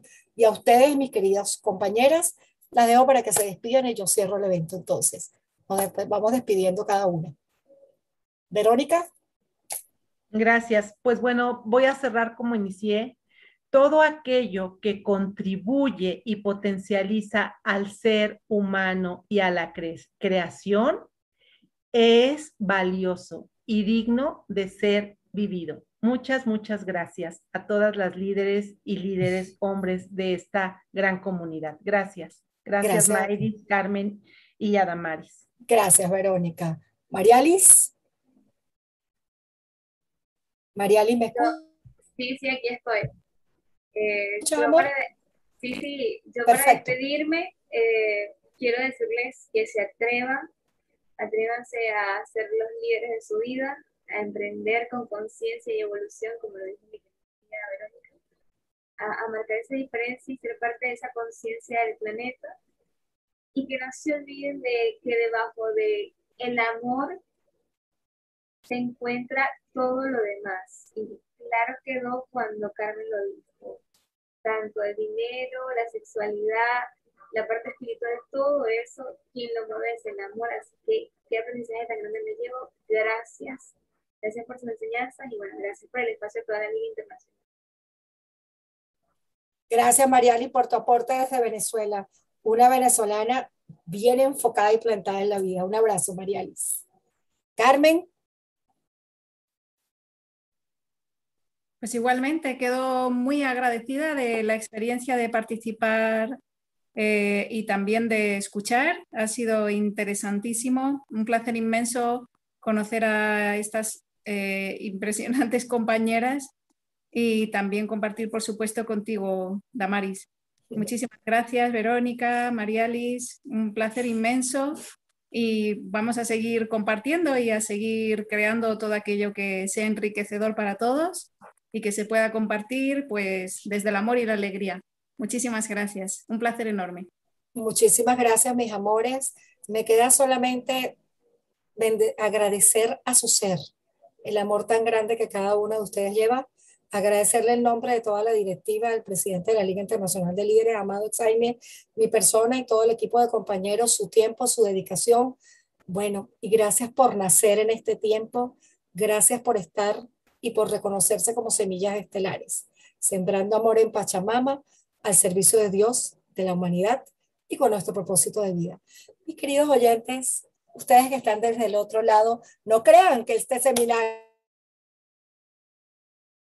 ha terminado. No, no, no, no, solo nos vamos a un descansito de una hora, porque a las 19 horas hasta las 21 horas, usted va a ir otra vez a conectarse por este canal de la Liga Internacional de Líderes por YouTube vamos a escuchar cuatro ponencias.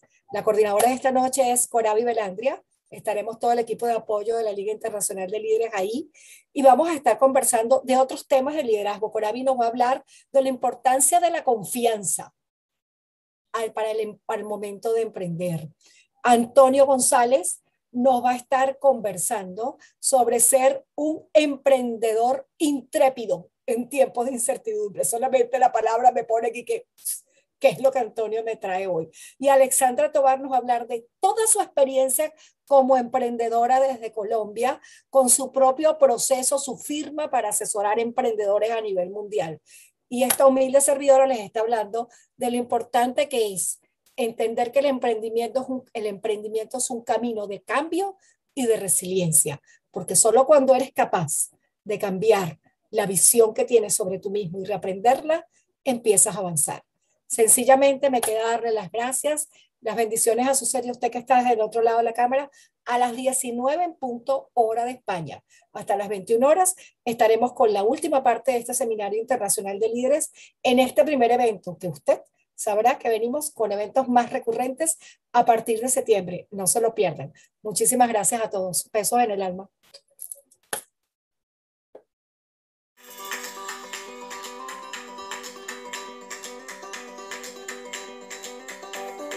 Muchas gracias por habernos acompañado en este fantástico programa de Lil Radio Miami de Liga Internacional de Líderes.